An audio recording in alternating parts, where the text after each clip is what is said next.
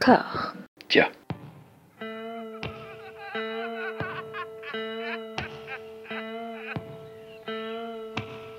And now for something completely different. Would you like to talk about the meaning of life, darling? Sure, why not? Philosophy for two? Right. Provided the movement never forgets that it is the inalienable right of every man or woman or woman to rid himself or herself or herself. Agreed. Thank you, brother or sister or sister. Where was I? I think you finished. Oh, right. I don't want to talk to you no more, you empty-headed animal food trough whopper. I fart in your general direction.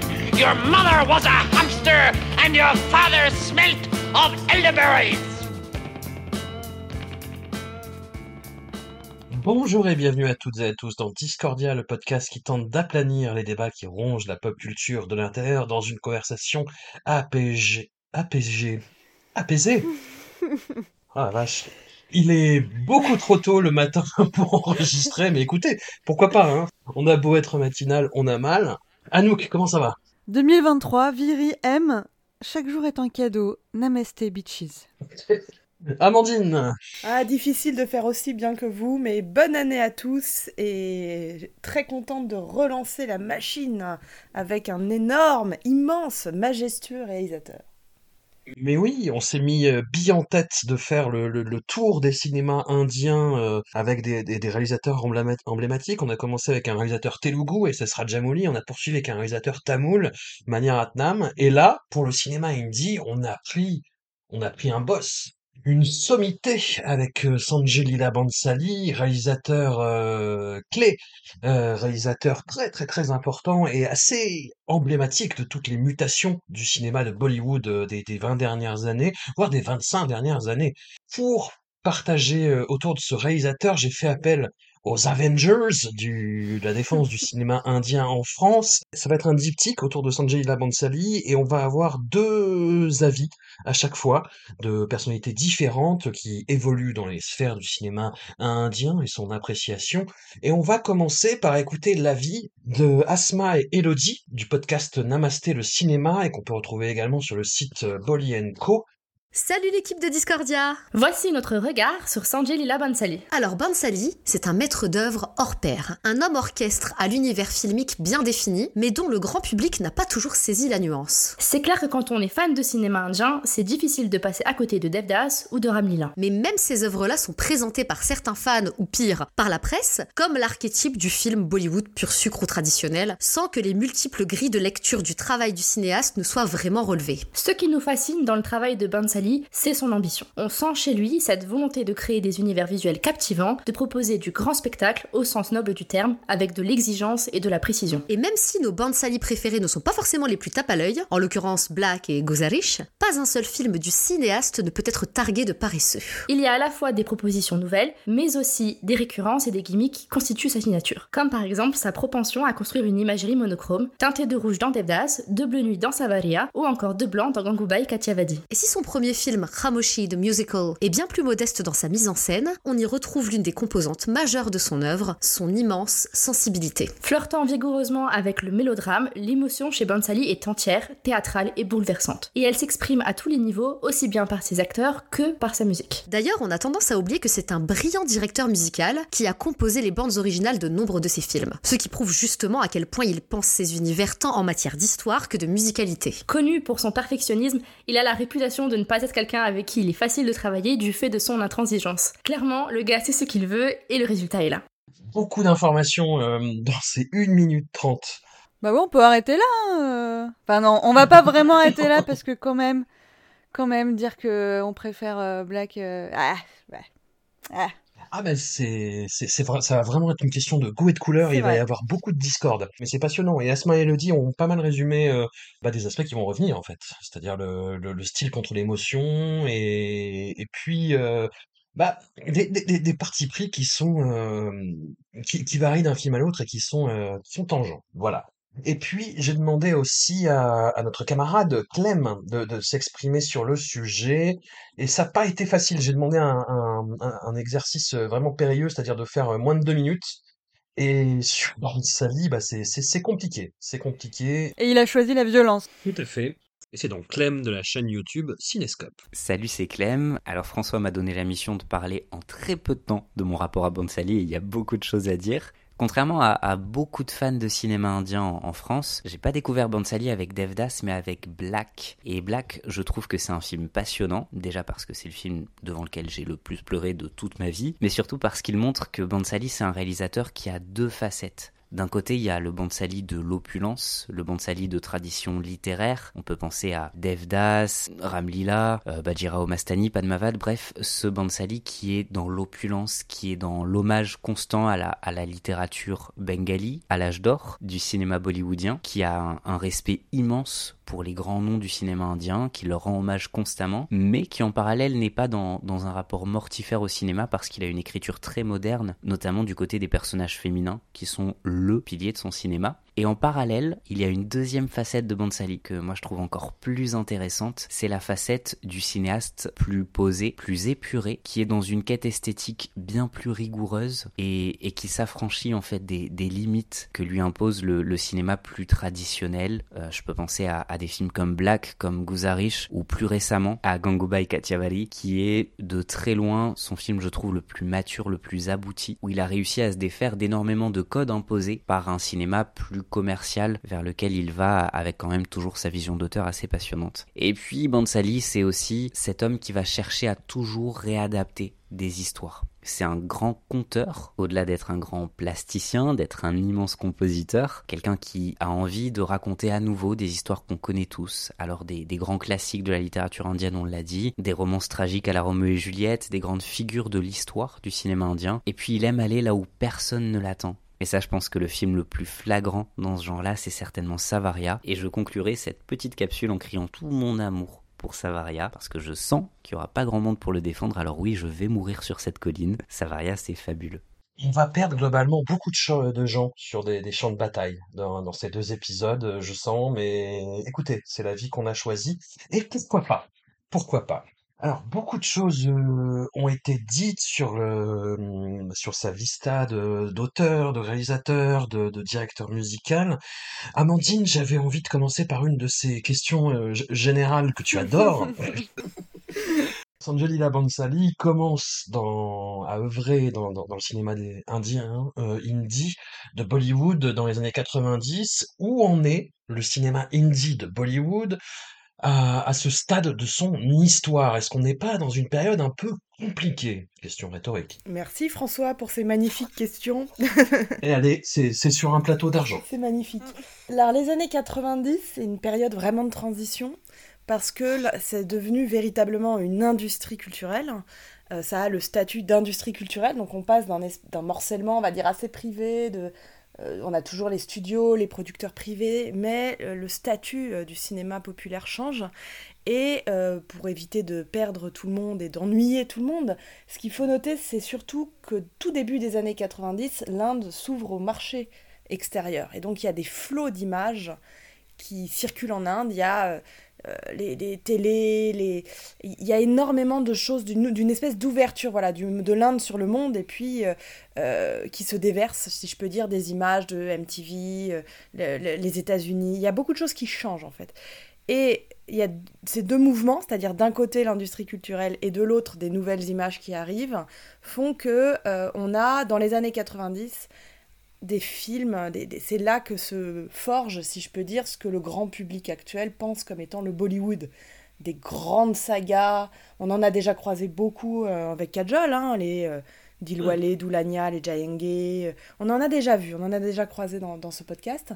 mais c'est là que se met en place cet énorme système de grands films très mélodramatiques, beaucoup de musique, les grandes stars qui circulent de film en film, euh, et avec beaucoup de moyens, puisque euh, cette ouverture sur le monde, on va dire économique et imaginaire, avec la télévision, etc., ça, c'est là aussi que se lâchent les grands tournages à l'étranger, la Grèce, Londres, New York.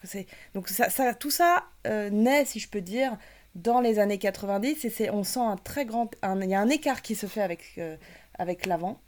Et je pense qu'en partie, euh, ce qui explique la montée des cinémas du Sud actuellement, c'est que euh, le Bollywood a eu du mal, le film de Bombay a du mal à, changer de modèle maintenant. En 2020, je ne sais pas quel modèle il a pris, mais il n'y a, a pas une aussi nette, euh, euh, un aussi net changement que ce qu'ont pu faire les cinémas du Sud. Bref, quand euh, Ben Sali commence sa carrière, il est assistant d'un immense réalisateur, hein, qui est Vidhu Vinod Chopra. Il naît, il arrive dans un moment où l'industrie est en train de changer, et cette industrie qui est en train de changer va lui donner les moyens de la grandeur dont je pense, comme, dit, comme nous ont dit les, les, les- des, deux- intervenants, euh, il est le marqueur de, de la grandeur et de la majesté dans le cinéma euh, populaire indie. Donc là d'un coup il y a des moyens, il y a les stars qui sont là. On va voir qu'il travaille systématiquement euh, avec les grandes stars du moment.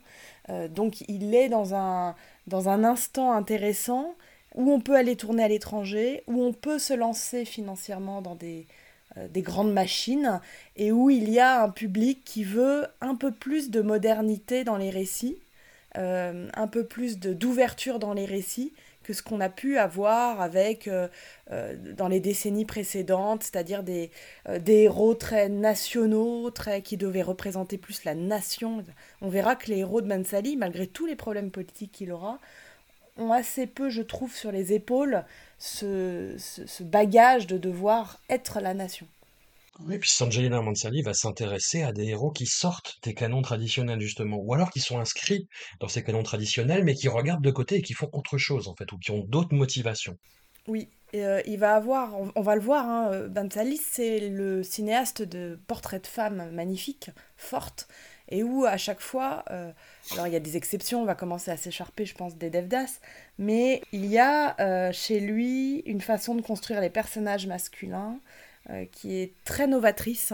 On lui doit beaucoup, enfin le, cinéma populaire indie lui doit beaucoup dans sa redéfinition de ce que doit être un personnage masculin de film populaire. On va, là, ce sera plutôt pour l'épisode prochain, mais il y a chez lui une euh, construction des personnages féminins qui fait d'office bouger euh, ce que l'on attend du héros euh, du film populaire. Et c'est ça, c'est pour ça que Ben Sali est un incontournable, que très souvent, moi je sais que j'ai tendance à conseiller de, pour ceux qui, ça connaissent rien en cinéma indien, qui ont envie de commencer, mais des gens qui auraient une appétence pour euh, le grand spectacle, euh, les grands décors, qui ont une sensibilité à l'esthétique, euh, etc., de commencer par lui, mais pas simplement, comme a dit Clem, parce que c'est un, un esthéticien du cinéma magnifique, mais parce que c'est aussi quelqu'un qui aime tellement raconter des histoires et qui a tellement apporté à l'écriture du cinéma que on, peut, on, est, on est presque d'office plongé dans son univers. Et je trouve qu'il n'y a pas mieux que de plonger en fait dans un univers d'un réalisateur en particulier.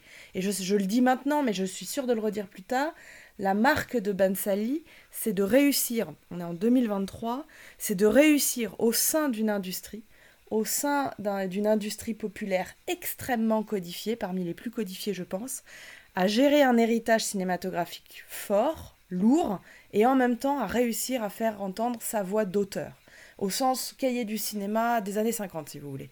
On est avec face à nous, on a un auteur, sans aucun doute, qui a son style, qui a sa carrière, qui a sa filmographie, mais qui respecte parfaitement tous les codes d'une industrie. Va venir le moment de se, lancer dans sa filmographie, avec son, son premier film, qui n'a pas encore toutes les caractéristiques esthétiques qui vont euh, vraiment caractériser euh, son, son style, mais où il y a déjà toute la puissance mélodramatique extrême dont on peut faire preuve son cinéma, qui est, euh, je pense, pour les, les spectateurs novices assez déstabilisante. Hein.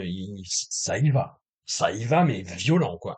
Et on, va y revenir plus en détail. Mais il y a aussi un aspect assez crucial de son œuvre, mais qui résonne par rapport à beaucoup d'aspects qu'on a déjà évoqués, par rapport à la fois à bah, son inscription vraiment dans le paysage du cinéma indie, euh, avec ses codes, ses archétypes, et comment il les détourne, c'est-à-dire qu'il va prendre des personnages qui sont perçus, en tout cas, comme partant avec moins, d'atouts, on va dire, dans, leur manche que les personnages traditionnels, et il va beaucoup se centraliser sur la question du handicap. C'est quelque chose qui va revenir dans, son cinéma et qu'il utilise de, façon euh, assez troublante, assez manipulatrice parfois, mais pour qu'il y ait quelque chose de, de très puissant qui ressorte, comme d'une catharsis, comme d'une libération par rapport à ça, par rapport à cette chose qui qu'il présente bah, comme une euh, vraiment comme une singularité exceptionnelle. Voilà.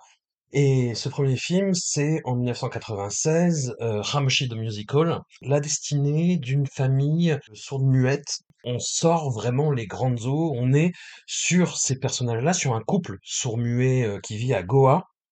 Alors, euh, je te, laisserai revenir sur la spécificité euh, géographique de ce film, euh, à- à- Amandine, et qui essaye vraiment de, de dépasser sa condition pour, euh, pour s'épanouir, pour être heureux, pour pouvoir travailler, qui ont deux enfants, qui communiquent avec eux par langage des signes, mais qui sont, euh, qui, ont euh, la parole et l'audition. Et cette famille ne va euh, que vivre des drames successifs, plus cruels les uns que les autres, et qui sont montrés de, de façon euh, assez grandiloquente, assez mélodramatique, et, donc, comme je le dis, pour le spectateur novice, assez déstabilisante. Je dis, oh là là, mais qu'est-ce qui se passe? Pourquoi sortons les, grandes eaux? Et Bansali va justement à la fois s'approprier et détourner les codes de la romance amoureuse dans ce contexte-là, sans le faste esthétique qu'on lui connaît par la suite, mais avec quand même déjà une ampleur dans la mise en scène. Anouk, tu as voulu établir un barème de chialance à chaque. T'en es où sur celui-là? Euh, celui-là est assez fort, hein. Il a, je lui ai mis un Mm. score de, de, bon, globalement, on va dire 3 sur 5, parce que à la fin, j'ai craqué, j'ai- sangloté, j'ai j'ai payé ma petite larme, alors que bon, est-ce que j'étais très investie dans l'histoire? Non. Est-ce que voir Salman, Khan pendant deux heures et demie, ça me fait pleurer? Oui, peut-être, mais pas pour les raisons euh, qu'on voudrait. Bon, ça, voilà, ça, marche. Il a tiré sur les ficelles et ça finit par marcher. Là où j'étais un peu en colère sur la fin, c'est que euh, au moment où je me suis mis à vraiment bon voilà faire tomber les barrières, les digues ont lâché, les grandes eaux, là on rajoute encore une manipulation euh, à l'histoire pour encore plus faire chier. C'était pas la peine. On pouvait s'arrêter là. J'étais déjà en train de chialer. L'histoire était déjà ficelée. On, avait fini le cycle et puis on en rajoute une couche. Euh, du coup, ça m'a mis en colère un peu contre, euh, contre le film. J'ai trouvé ça, euh, j'ai trouvé ça un petit peu, un petit peu indigne. Je me suis sentie euh, vraiment trop manipulée. Ceci étant dit, à part couche narrative, on, je, me suis dit que j'allais pas spoiler aujourd'hui, donc je vais tenter de, de louvoyer un petit peu. Mais voilà, à part euh, ce- ce- ce- cette histoire qui encadre le film, euh, le cœur euh, lui-même et pas j'ai passé un moment j'ai passé un moment j'ai passé un moment qui n'est pas horrible malgré la présence de Salman qui est vraiment en plein Salman c'est-à-dire un mélange entre un espèce de bébé innocent euh, bébé toon avec des grands yeux euh, très très puérils et en même temps, il donne un effet, euh, il envoie des vibes très pervers. Et on a toujours l'impression qu'il va euh, buter l'héroïne alors qu'il essaie de la draguer. Enfin, voilà, c'est- c'est- la présence de Salman. Toujours une inquiétude un peu dans ses, dans ses romances. Euh, ça sera pas la dernière fois qu'on va voir ça, euh, rien qu'aujourd'hui déjà. Il a un rôle un peu de, de Zébulon, en fait, un peu comme ce que faisait beaucoup Shah Rukh Khan, en fait, dans les années euh, 90-2000. L'ange venu du ciel qui arrive pour apporter la joie et la félicité, et pendant que la famille dont on parlait est en plein drame, il arrive et il dit Bah alors euh, ça Je vous apporte la musique. Et voilà. Ouais, il y a un côté Manic Pixie Dream Boy, mais il me semble que dans Sherlock, il y a un passage à la sensibilité qui est crédible, où on se dit ah, mais en fait, il a vraiment quand même une profondeur et euh, sa joie euh, fait partie de son, son caractère, mais euh, il a toute une multiplicité, alors que Salman, dès qu'il essaie d'être sérieux, ça fait creepy quoi. Ça, ça ne marche pas. On est exactement en train de rejouer ce qui a bouffé les années 90 de Hollywood, c'est-à-dire l'équipe euh, Charouk versus euh, l'équipe Salman. C'est-à-dire on, on aime l'un ou l'autre et c'est compliqué d'aimer les deux. Ouais, moi j'ai pas rencontré personnellement de, de, de gens euh, Team Salman, peut-être euh, peut-être Clem est pervers, euh, suffisamment pervers pour être de Team Salman, faudrait lui redemander. Mais bon, il y a Nana Patekar, je pense que je laisserai Amandine euh, en parler un peu plus, parce que moi je le, connaissais pas, qui joue le père et qui est très bien, donc je me suis raccrochée à lui. Il y a Manisha Koralla qu'on a déjà vu, il y a l'enfant qui joue Manisha Koralla qui ressemble beaucoup à l'actrice, donc ça m'a, j'ai trouvé que ce casting était bien. Bon après voilà, il y a des moments très malaisants, il y a des moments euh, très chialants, mais pourquoi pas? Enfin voilà, quand on regarde Sanjay Bensali, faut être prêt quand même, faut avoir la boîte de mouchoirs pas loin, faut être prêt à ça à un moment. Mais j'ai pas passé un, mauvais moment euh, dans le, en- enfin voilà, globalement sur ce film. C'est, mais évidemment pas mon préféré. Il est oubliable, je pense. Moi, rien à foutre de des spoilers. Non, non, j'exagère. Je, je spoil le premier tiers du film. Il y a un immense drame qui intervient après quand même quelques désagréments, on va dire, et qui est le, euh, bah, la- à la fois le, le père et la mère de, de tous les drames du film. C'est euh, bah, le Qui petit fait, frère qui meurt. qui fait perdre la foi aux parents. Et voilà, et, et là il y a une scène, bah, dé- déjà la mort du petit, euh, enfin on la voit venir et c'est affreux, et, euh, et tu, tu vois le truc arriver, ce qui se passe juste derrière, c'est encore pire. Et en fait il y a une scène où euh, Nana Patekar, qui joue donc le, le, le- le père sourd-muet, prend la croix catholique et va la jeter dans la mer, et il le fait, mais de façon mais, mais complètement euh, hypertrophiée, quoi. Il le joue en pleurant de toutes les larmes de son corps, en faisant des grands gestes à avec les bras. Il jette vraiment, et c'est d'ailleurs c'est l'affiche du film que je vois euh, qui, a, été reprise en fait sous la, tête des deux, des deux tourtereaux, et, la scène est énorme, quoi, hypertrophiée, et en même temps, c'est c'est- c'est là où, tu signes ou tu signes pas, quoi. C'est-à-dire que c'est à, à la fois too much et à la fois très beau. Oui, de toute façon, c'est souvent les larmes des acteurs qui nous font pleurer dans les films euh, de Hmm. Sanjay. Ouais, enfin là, c'est Nana Patekar qui pleure beaucoup. On verra plus tard euh, euh, Amitabh. Enfin, oui, faut, faut trouver des acteurs qui savent pleurer. Ce qui est un petit peu le problème avec Salman, du coup, qui fonctionne moins, mais heureusement, là, il est, il est pas tout seul. Ah ouais, non, c'est plus long, Salman. Il fait, bah alors les gars, arrêtez de chialer, la vie est belle. Goa, ouais, super, Goa, ouh. Pendant Oui, que sa oui. meuf euh, est enceinte, non mariée, foutue dehors, euh, n'a plus aucune famille et tout, lui il est là, hey, je repars en vacances à Goa et je vais voir ma copine, wouhou Amandine. Eh bien, alors moi, vraie découverte, parce que je sais pas comment, mais j'étais passée, euh, j'avais jamais vu ce film, donc euh, merci François hein, pour la proposition. Ouais, écoute. vraie, vraie découverte. euh, euh, J'ai été très intriguée, je le suis toujours, euh, par le musical du titre. Euh, D'où pourquoi Pourquoi mettre ça Euh, Et au début, je me suis dit ah oui, tiens, c'est un hommage au film de coulisses hollywoodien. Euh, c'est pour euh, pas- comme comme il y a une histoire de musique, de préparation de d'albums, machin. Mais on le perd assez vite. Alors je, je ne sais pas, François, je, je lance le- la piste. Pourquoi y a-t-il The Musical Puisque ap- après tout, nous avons après un film qui correspond tout à fait avec ces dix chansons euh, à ce qu'on attend d'un bon film populaire des années 90. Donc je ne sais pas. C'est pour le, pour le rapport de l'héroïne justement à la musique. Je sais pas. Bizarre. Je suis donc j'ai été donc je, je, je, je suis Team Charouk hein, donc moi Salman je peux pas Euh, on va le re... mais bon mais bon Euh, ce qui m'a plu Tu nous dis qu'ils existent, mais je suis sûr qu'ils n'existent pas vraiment, les fans de Salman. Euh, si ils existent oh là ils existent Oh merde. si si Euh, et puis on va là tu vas voir attends de voir on va on va en avoir des réactions s'il y en a qui Ah, cool. Et là, je le trouve presque. Alors, je sais qu'il il surgit de gauche à droite, mais il est presque en retrait dans le film. Euh, Ouais. en termes de temps à l'image et tout. Donc je trouve que c'est assez intéressant euh, de, de moins le voir. Il est là sans être là, donc ça, ça m'a plu. Euh, et immense Nana Patekar, et n'oublions pas euh, non plus la partition des, deux parents, hein, donc Nana Patekar et Sima Biswas.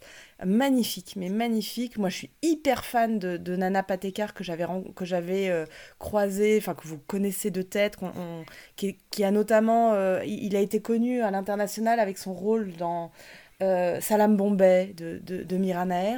Donc c'est quelqu'un qui a une carrière entre le film très populaire et euh, des choses un petit peu plus euh, un petit peu plus indépendantes, on va dire. Et il a un rôle magnifique de, de- dans, le, dans le film de mafia.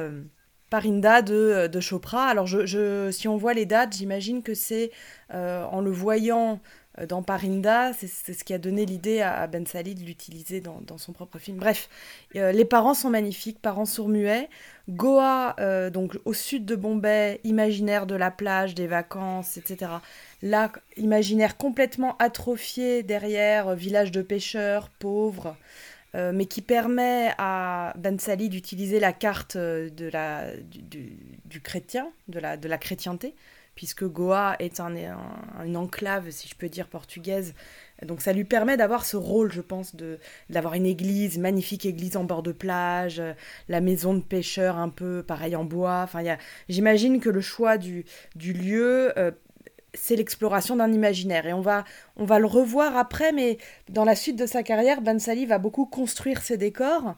Et là, c'est déjà très construit. Je me suis noté, alors je suis désolée, ça fait un moment que j'ai vu le film, mais je me suis noté, on a déjà les prémices de ce désir d'artificialité, et je me suis mis Salman dans son phare. Donc il y a une espèce d'atmosphère, en fait, qui nous aide, et euh, je pense que dès ce premier film de Bansali, on a quelque chose qui est cette idée que les, personnages vivent dans des endroits qui nous renseignent sur leurs états d'âme, qui nous renseignent sur la, façon dont ils habitent le monde. Et donc là, on a pour les parents cette maison au bord de l'eau, euh, ce, bois flotté, si je peux dire. Je suis désolée, hein, je suis poétique le matin.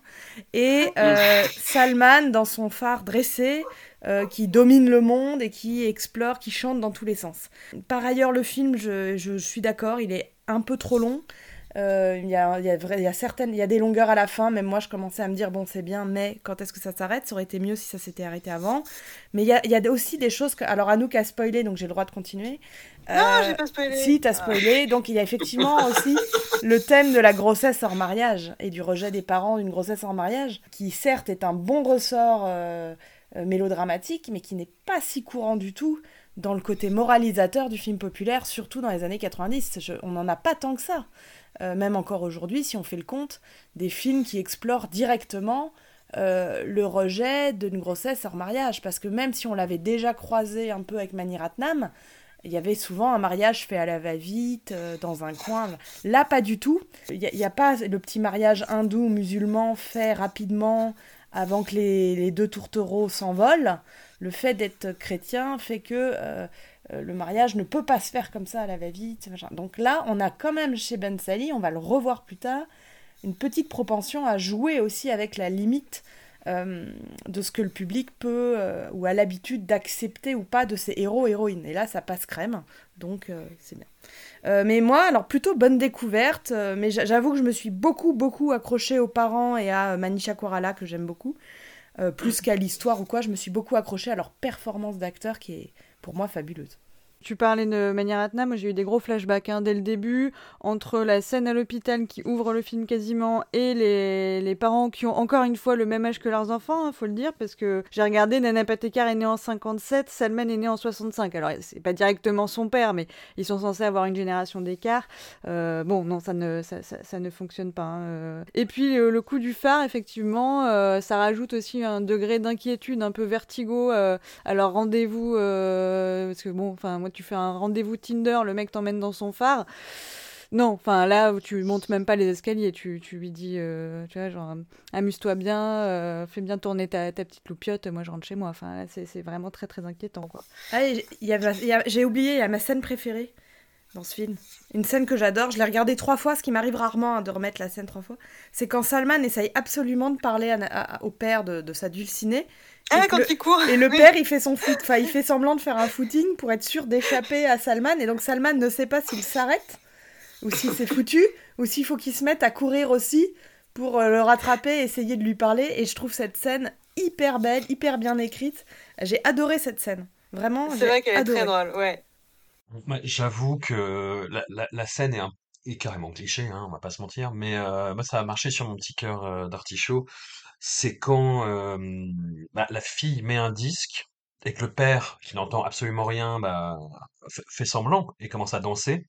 Et il n'entend pas que le disque saute, en fait, et que le, justement que la musique s'est arrêtée. Mais Salman, Zébulon, se lève et se met à danser pour, euh, pour désamorcer la situation. Et je, trouve la situation très belle. oui, en plus, ça vient sur un truc, un moment très très cringe où c'est un repas avec la rencontre des beaux-parents, donc tout le monde est super tendu, tout le monde est tellement tendu que la mère fait une dépression nerveuse, une crise. Et bon, on se met à couiner super fort. Euh, donc du coup, enfin, tout, tout, le monde est très tendu. Et donc là, ça, on est tous hyper stressés. Ils mettent ce disque et Salman fait son petit zébulon. Du coup, il y a un côté soulagement de la tension qui, qui intervient dans cette scène où effectivement, ça fait pleurer. Est-ce que vous avez donc vous avez pleuré vous? Quel score de chialance ah, moi, c'était sur le. Bah, cette scène-là, j'avais un. Salaud. Et, euh, et puis quand il jette la croix dans la mer, quoi. Et, et alors que c'est une scène qui est pas possible, en fait. si tu la mets hors contexte, c'est euh, c'est pas du nanar, mais pas loin. Pas parce que euh, c'est c'est énorme en fait, parce que l'émotion est énorme et, et la scène est énorme, mais euh, mais ça a marché sur moi, j'avoue. La fin c'était too much. La fin c'était too much. ouais. Donc euh, sur l'hôtel de la chialance, un petit 2 sur 5. Ok. Est-ce qu'on passe au film suivant? Oui, oui, oui, oui, oui, oui, oui. Alors, euh, alors ce film-là n'a pas, pas marché du tout, Ramoshi's the Musical. Il met un certain temps à, à- à concrétiser son projet suivant, et c'est en 1999 que sort Umdilde Chuke Sanam, J'ai donné mon cœur, euh, ma, ma chérie, ma chère et tendre, traduction approximative, on va dire, avec toujours Salman Khan, avec un deuxième antagoniste du, podcast Discordia en la personne d'Ajay Devgan, le, le mari de Kajol, l'infâme.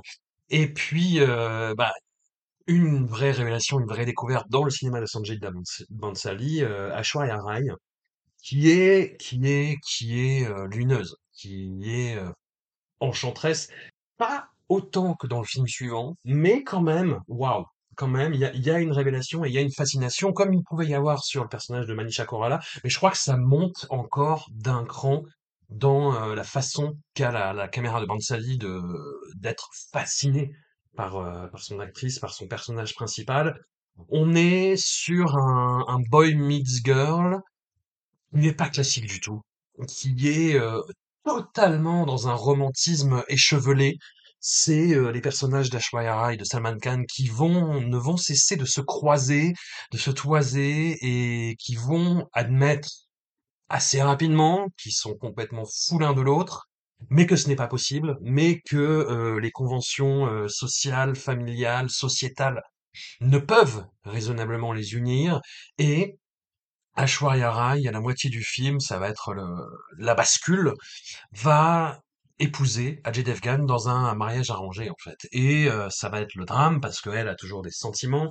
Ajay Devgan en a pour Aishwarya Rai sans savoir qu'elle est amoureuse de Salman Khan et va se rejouer peu ou prou la même trame de mariage arrangé qui va devenir mariage euh, d'amour, je spoil, désolé, que Munaragam de, de, de mais dans, un délire complètement Sanjay Leela Bhansali. C'est-à-dire que c'est là, dans ce film-là, qu'il commence à développer un petit peu tout, j'avais parlé de fétichisme esthétique, mais de, de maniaquerie, de perfectionnisme complètement fou, complètement malade. C'est-à-dire qu'il y a un soin particulier apporté aux costumes, à la direction artistique, au décor, la façon qu'ont euh, Aishwarya Rai et Salman Khan de se poursuivre dans des dans des travées, de, de, de s'espionner à travers des, des, des portes, des fenêtres, des rideaux. euh, Enfin, tout ça va jouer de du- d'une mécanique émotionnelle absolument imparable. Et même dans la deuxième partie, qui propose une, une vision de l'Europe, ma foi, assez, assez croquignole à. Oui, euh, mon Dieu, j'adore ce film. J'ai rarement autant ri devant un film euh, grâce à cette deuxième partie. Alors, il y a tout pour moi, il y a tout. Il y a l'histoire où effectivement, euh, à la fin, le mariage arrangé avait raison. Voilà, bah ça, moi j'ai toujours dit. Donc ça, ça me fait Oui, très très vrai. plaisir. La morale, est, la ta morale théorie, est, est avec moi. Effectivement, il y a toute la, notamment la partie pré-européenne qui est très belle avec cette apparition d'Ashwarya, cette famille assez riche qui qui vit dans, euh, dans, la- beauté, que ça soit sonore euh, ou voilà, esthétique, visuelle, c'est magnifique. Adjé que je défendrai, que je défendrai. Aujourd'hui, j'ai décidé que c'était c'était mon combat, que j'adore, qui fait, qui est vraiment casté de manière impeccable, c'est-à-dire un, un gars moins tape à l'œil que Salman, si tant est que, oui, c'est c'est- bon. Euh, mais que euh, on, on apprend à aimer parce que justement, bah, c'est la pureté intérieure euh, qui, qui fait sa valeur. Il est très très très touchant. Enfin, tout, tout fonctionne à merveille. On, on a un peu envie de voir souffrir Salman, qui a un rôle un peu comme, enfin, qui va finir par être abandonné. C'est comme ça qu'il est le meilleur, Salman. C'est dans Catch Catch. C'est là-dedans. Voilà, quand il est abandonné à la fin, on se dit ah quand même, le pauvre bichette. Mais on n'a pas envie qu'il soit non plus avec l'héroïne, quoi. Et puis euh, cette scène, enfin voilà, toute cette séquence en Italie au début, je me suis dit, j'ai mal compris, peut-être qu'il cherche un Italien, mais ailleurs, je sais pas trop où. C'est complètement lunaire, c'est la vallée de l'étrange euh, européenne. C'est merveilleux parce qu'il nous crache à la gueule, euh, à la gueule de tous les Occidentaux qui savent pas faire la différence entre le Japon, la Chine et la Corée et, l'Inde peut-être. Et il s'est dit, bah, ils vont voir ce que ça fait, quoi. Et il nous a, il nous a foutu, euh, donc là, on regarde à la fin, c'est tourné en, Hongrie, hein, j'avais pas reconnu la Hongrie, mais parce que clairement, j'y connais rien en Hongrie, parce que sinon, on voyait, enfin, il y a que des Hongrois à l'écran, le les décors sont de. C'est la Hongrie, il n'y a rien d'italien là-dedans. Et du coup, il y a des gens qui se baladent et qui, et qui parle un espèce de gloubi-boulga. Est-ce que c'est du hongrois? Impossible à dire, parce que le hongrois est une langue euh, assez élusive, euh, qui n'a pas de racines vraiment. c'est un peu euh, étrange. J'ai fait six mois de hongrois, donc j'estime que je suis assez spécialisée pour parler de ce film. Amandine, écarte-toi Laisse passer les spécialistes Mais voilà, mais, mais du coup, c'est, enfin, moi je suis sortie de là. Pendant trois jours, je parlais faux italien, quoi. J'étais là, Monica Il come, il not come I don't know, I love my wife Il y a que des, c'est que des scènes cultes sur scène culte, sur scène culte. J'ai complètement oublié le film. Enfin, il y a Ashwarya au milieu, effectivement. Je, je, bon, je m'inquiétais pour elle. J'avais envie que qu'elle fasse son chemin, mais en même temps, j'étais fascinée par tous les, les, les, les, les, rôles secondaires qui ils s'engueulent parce qu'ils ont vu qu'en Italie, on parlait fort en, en, bougeant les bras. Alors, ça s'engueule dans les églises. On sait pas pourquoi, mais c'est pas grave, on y va en, en faux italien. Et j'ai je voulais pas que ça s'arrête, quoi. C'est quelle merveille, quelle merveille. Et donc, je me suis sentie un peu, euh, en tant qu'Européenne, giflée. J'ai senti qu'il me crachait à la gueule et j'ai dit, mais Sanjay, continue, quoi. Ne, t'arrête pas. Euh, c'est ce qu'on mérite. Et je veux vivre dans cette Italie hongroise, quoi. Enfin, ça a l'air tellement fun, tellement fun. Euh, donc voilà, j'ai eu du fun, j'ai eu de l'émotion. Euh, m'a fait énormément plaisir. Là, j'ai découvert un nouveau sport auquel je veux absolument jouer. Je pense que avec l'argent de Libérapé, on essaiera de se faire une rencontre au sommet où on jouera à la, course au turban. Donc, il y a une course qui consiste à enrouler un turban très très long autour de la tête euh, de, son partenaire euh, le plus vite possible. Donc voilà, ça c'est ça c'est les premières minutes du film et ça vous dit déjà, ça va être fun, ça va être très très fun. Et puis le voilà, le Salman, il est très très rigolo parce qu'il joue à fond son rôle de je suis puéril, mon cerf-volant est plus haut que le tien, et il a coupé le cerf-volant de ton papa, et mon papa est plus fort que le tien. Il est très dans les pénis, il est très dans les métaphores comme ça. Voilà, enfin, il, il fait son truc, il est, il dans, son, petit groll de lutin, euh, mais du coup, ça marche très bien en contraste avec LJ qui, lui, a compris que le véritable amour, c'était le sacrifice, c'était le don de soi, ce n'était pas un amour égoïste. Adjé au grand cœur qui va vraiment euh, très très loin, et là, donc, je, laisserai la parole à Amandine, mais quand elle disait qu'on on flirtait avec les limites, on flirte avec les limites du sacrifice euh, parce qu'il va presque à l'encontre de la morale hein, pour un homme marié quand même. Il, va, il, met, il, met son dévouement euh, vraiment au-delà des, conventions. Et puis évidemment, euh, cette pauvre Ashwarya qui fait quand même une grave, grave, grave dépression enfin sur une bonne partie du film. Et on a un placement d'entracte qui est quand même assez audacieux. Euh, pour ceux qui. Je mets, je mets un peu de suspense, je spoil pas tout, je vous laisse voir, mais, mais voilà. Donc, bref, euh, courez sur Umdilde euh, Chukisanem, quel, quel bonheur. Et tu as beaucoup parlé de la deuxième partie de, de l'Italie hongroise, un coup de fougue, et merci pour ça. Mais, mais quid de cette première partie, comme je disais, d'utilisation des décors, de ce chassé croisé Moi, c'est vraiment les sons qui m'ont à fond euh, marqué parce qu'il y a effectivement une chanson pour chaque occasion de la vie. Euh, c'est vraiment dans la pleine, euh, la pleine tradition de cette famille. La, les scènes avec la grand-mère, il y a une scène qui est parlée, enfin où il y a pas de, qui est parlée rythmée. Il n'y a pas de bande son qui vient se coller que j'ai adoré adoré. Parce que c'est, enfin oui, on sent vraiment que c'est, voilà, là c'est pas Avatar qui est fait en post-prod, là on sent que ça vient du travail de, des acteurs. Euh, euh, il y a les, toutes les thématiques sur lesquelles a beaucoup travaillé Amandine, euh, des grelots, enfin voilà, les sons de la femme qui, qui, vont être de, plus en plus présentes. mais bon, je, je, je crois que je me souviens moins de cette partie parce qu'il y a une scène notamment où Salman touche les pieds d'Ashwarya et ça m'a choqué. Parce que Salman, il est tellement en dessous de Ashwarya que moi j'avais l'impression de voir euh, une romance interespèce quoi. Enfin c'est pas tu vois à un moment Ashwarya elle est avec un pan Non, mais euh, c'est pas, c'est pas, enfin tu vois, c'est pas contre. euh, il est, il est dans les humains, mais Ashwarya, elle est autre chose. Et du coup, à un moment, Ashwarya, elle traîne avec un pan. Je sais pas pourquoi il y a des pans qui se baladent. Et je me suis dit, voilà, Ashwarya et un pan, pour moi, ça fait sens. Ashwarya et Salman, je ne peux pas voir ça, je ne peux pas. Et donc, il lui lit l'avenir dans les pieds, cette espèce de vieux pervers là qui lui sort n'importe quelle oca- excuse pour lui, la toucher. Et euh, je, moi, je jetais des choses sur mon écran. J'étais là, non, Salman, lâche-lui les pieds, laisse-la tranquille. Voilà. Et puis, euh, oui, cette, cette scène où il lui dit, euh, parce que, alors, il force, c'est un forceur, c'est un forceur. Donc, elle, elle respecte les conventions, elle a un petit peu envie, mais quand même, tu vois, elle lui dit, attends, euh, on fait ça bien, tu m'épouses, on discute, quoi. Et donc lui, il force, il force, et bon, forcément, au bout d'un moment, il force, euh, elle le gifle, quoi. Normal, personne va se choquer. Et lui dit, euh, il boude là, et il lui dit, oh, tu, tu n'es pas, euh, tu n'es pas à la hauteur de mon amour. Salman, Sa- Salman, s'il te plaît, respecte-toi, respecte-nous, respecte la vérité, tu vois. Enfin, tu n'es pas dire à Ashwarya qu'elle n'est pas à la hauteur, quoi.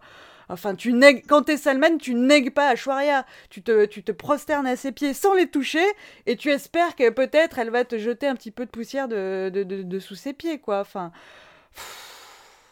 Est-ce que ça fait pas écho aussi à cette scène dans Devdas où euh, le, le- le beau-fils félon moustachu, euh, euh, fréquenteur de bordel, Ah. touche les pieds de, de sa belle-mère, qui est jouée par Ashwarya, justement. Là, on sent qu'avec ce film, euh, Bansali euh, voit euh, Aishwarya Rai, qui est une immense, euh, au-delà de... C'est une très, très, très grande actrice, mais qui est aussi là euh, pour sa beauté euh, picturale, quoi. En fait, euh, il la filme comme un...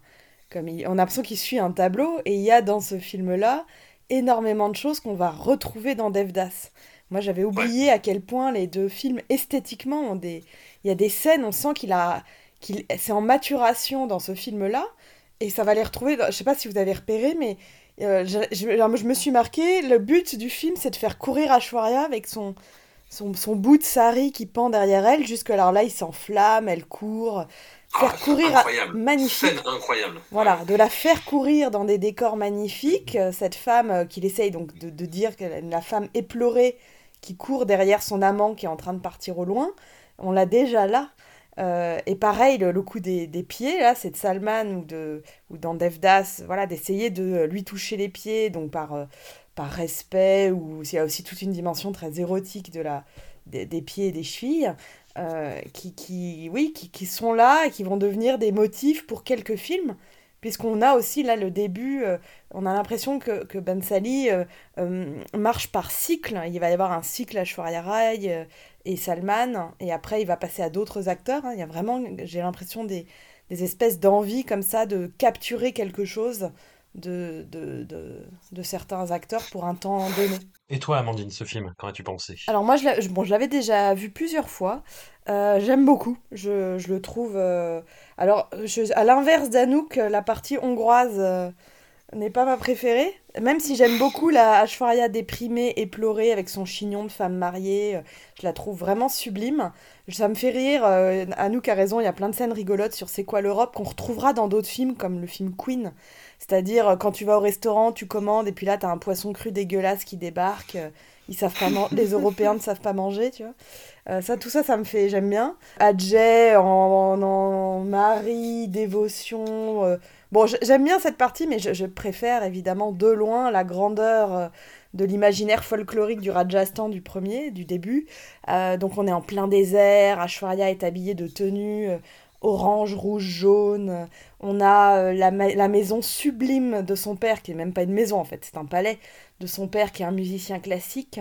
Euh, on retrouvera plus tard hein, tout cet imagi- imaginaire du Rajasthan, c'est la région d'origine de, euh, de Sanjalila Bansali, et il joue de façon très folklorique à tout ça. Les turbans, le- les costumes sont incroyables.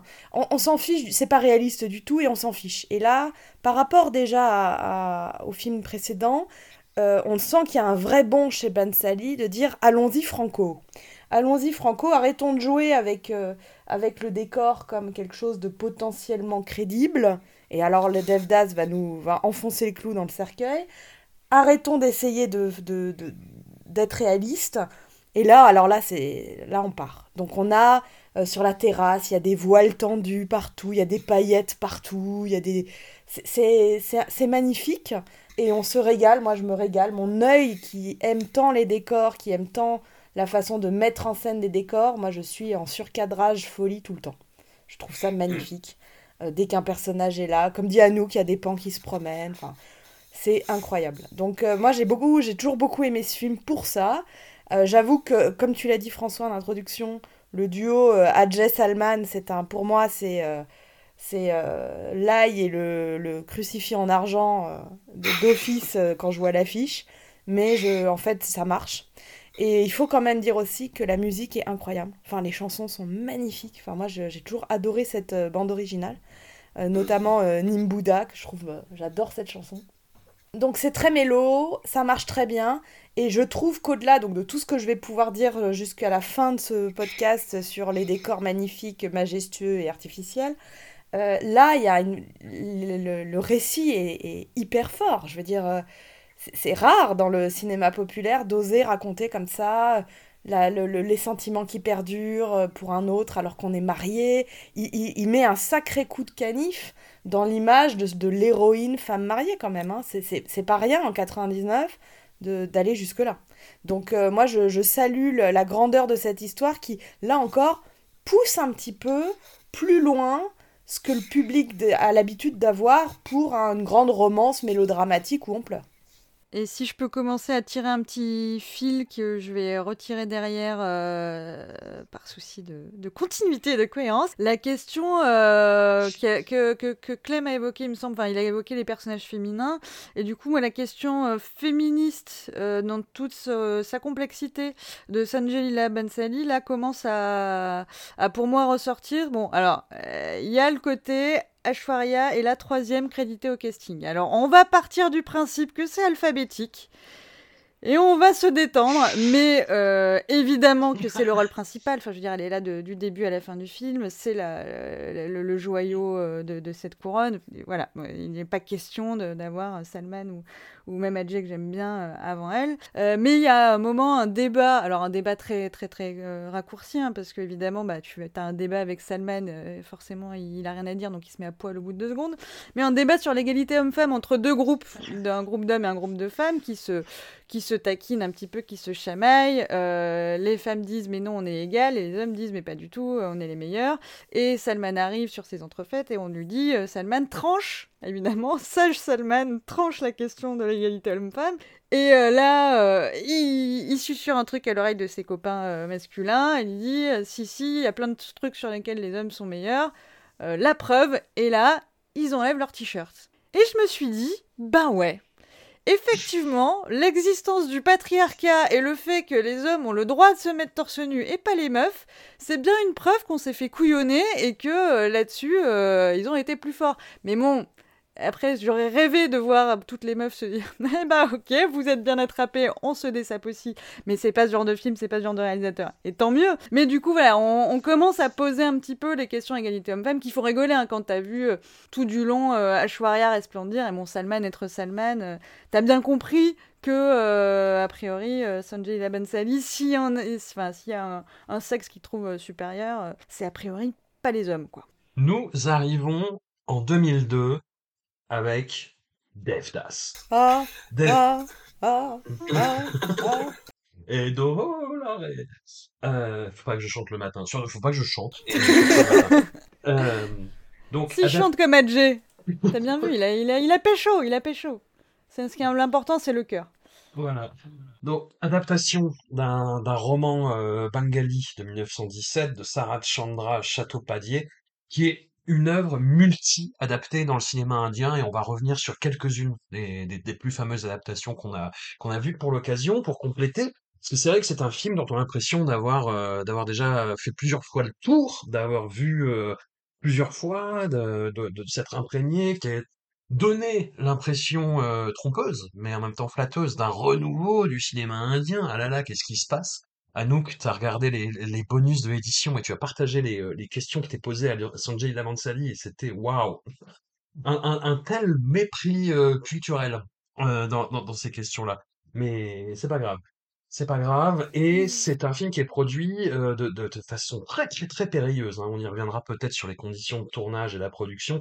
Sous la bannière Mega Bollywood, qui était euh, le, le, studio, enfin la structure de financement de, de, de Baracha et, et qui a vraiment défini l'authentique style de Sanjay Labansali, c'est-à-dire que bah, tout ce qu'on voyait un petit peu en germe dans Umdilde Chukesanam et dans Hamoshi de, de, de Musical, c'est-à-dire vraiment ce, ce, ce goût pour la direction artistique, pour la mise en scène, pour la valorisation iconique de ces personnages. Ici, ça explose de mille feux. C'est proprement stupéfiant. C'est un spectacle de tous les instants d'Evdas, que ce soit dans les numéros musicaux, qui sont tous fabuleux, la bande originale. J'ai tellement écouté cette bande originale que, je n'en reviens pas. Les décors sont fastueux, mais à un point où tu te dis que c'est trop, en fait.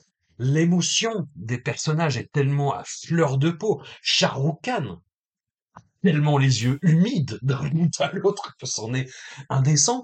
Le, la révélation des, des, des, personnages principaux, c'est quelque chose qui existait justement dans la version de, de Bimal Roy en 1955, la révélation de Devdas quand il a grandi. Alors qu'est-ce que c'est Devdas Qu'est-ce que c'est cette histoire? C'est deux, deux voisins, deux enfants qui grandissent ensemble, Devdas et Parvati, qui sont qui sont qui sont copains, qui sont amis, et puis Devdas doit partir étudier à, à Calcutta et il revient. Ils ont grandi, ils sont quasi adultes et euh, ils tombent amoureux. Ils ont un tout petit peu de mal à se l'avouer, mais bon, c'est c'est évident pour euh, pour quiconque a vu ne serait-ce qu'un film, pas nécessairement indien, mais c'est euh, c'est assez évident et leur amour est impossible parce qu'ils sont de de de, castes euh, d'origine de familles différentes et, et voilà et Parvati va épouser quelqu'un qui qui, qui n'aime pas qui a juste besoin d'une épouse pour s'occuper de ses enfants et de la maison globalement et Devdas le, le, cœur rongé d'amertume euh, et de ressentiment pour sa famille qui lui a refusé ce bonheur va se noyer dans l'alcool dans un bordel. Et là il va rencontrer une, une courtisane qui va tomber amoureuse de lui et tout le tout beau monde va s'enfoncer dans le malheur parce qu'il n'y a pas le choix, parce qu'il n'y a que euh, l'alcool, il n'y a que le malheur, il n'y a que la désillusion amoureuse, il n'y a que des mensonges qui, qui viennent nous ronger l'âme au fur et à mesure. Et, et bon Dieu, quel spectacle incroyable! Quel spectacle incroyable de près de trois heures, il faut le dire, il faut prévenir aussi les gens qui, qui ne sont pas habitués. Et bon Dieu de bordel de merde, quel, film! Quel, film incroyable! Je parlais de la révélation de, de, de Khan, qui est, qui est, qui est d'une beauté euh, matoise, insolente. Mais la façon qu'a Sanjay Lamansali de révéler Ashwarya Rai à l'écran, c'est fou. Dans, un morceau musical euh, absolument incroyable, où elle raconte, là aussi c'est, complètement fou, que depuis que Devdas est parti, elle, euh, elle entretient une même flamme de bougie et qu'elle ne laisse pas s'éteindre contre tous les éléments qui se liguent contre elle. la façon qu'il a de révéler son visage à ce moment-là, mais c'est extraterrestre en fait. J'ai montré le, le, le, film euh, à, ma mère et à ma sœur, et quand il y a le, le, visage d'un Rai qui apparaît, ont eu un mouvement de recul. Je, je, me rappellerai toute ma vie, je crois, c'est mais waouh! Mais, mais quelle est cette personne? Qu'est-ce qui se passe? Où sommes-nous? C'était, c'était sidérant. C'était, euh, c'était sidérant. Je regrette de ne pas avoir vu le, le, le, film en salle à l'époque et de l'avoir que découvert euh, en DVD. D'autant qu'en plus, en, voyant des, versions euh, un petit peu remasterisées, on voit à quel point le, film est d'une beauté saisissante. Bon, j'arrête les superlatifs. Qui veut se lancer sur Devdas? Amandine, pour changer ah là là, qu'est-ce que c'est beau, qu'est-ce que c'est magnifique. Euh, bah, comme beaucoup de gens euh, en France, euh, c'est une porte d'entrée. Hein. Euh, dans le cinéma populaire indien, je fais vraiment partie, on va dire, de la génération Devdas. Hein. C'est le ce film, euh, une, pas, pas, uniquement lui, mais ça fait partie des tout premiers films que j'ai vus et ça a mis la barre tellement haut, tellement ouais. haut, euh, de découvrir le cinéma euh, populaire indien avec lui. Et je me rends compte maintenant à quel point, en fait, il est exceptionnel.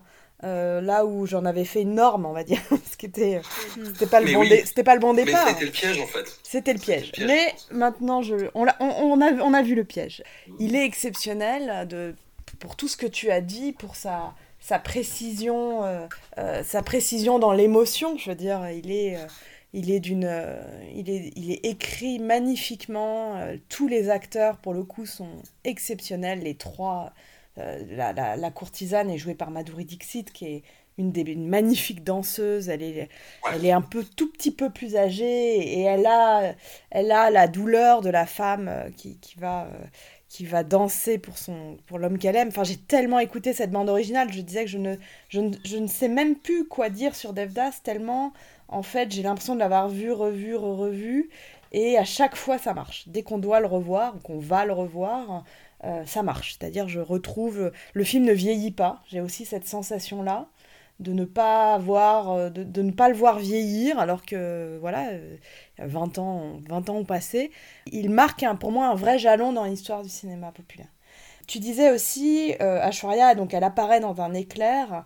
Il a figé si je peux dire quelque part une certaine idée de la beauté féminine euh, parce qu'il va pas forcément faire ça avec les autres notamment c'est les, les crushs qu'il aura après pour, la suite de sa filmographie, euh, avec Deepika Padukone, etc., il va pas faire ces plans, ce que j'appelle moi des plans iconiques. C'est-à-dire des plans où il fige. Il fige, il fait une icône, et après on va adorer ce plan-là comme on adorerait une, une, image, de, une image quasi divine en fait. Hein. Euh, là on sent qu'il se fait plaisir avec ça. Euh, il y a plein de moments où elle est arrêtée en gros plan, dans, dans, sa, dans quelque chose de surhumain. Anouk disait euh, pas de mariage interespèce, bon bah là, c'est bien marqué. Donc ce film, il faut le voir, qu'on aime ou pas les mélos, qu'on aime ou pas les films indiens, quoi qu'on pense du cinéma, ce film-là film incarne quelque chose.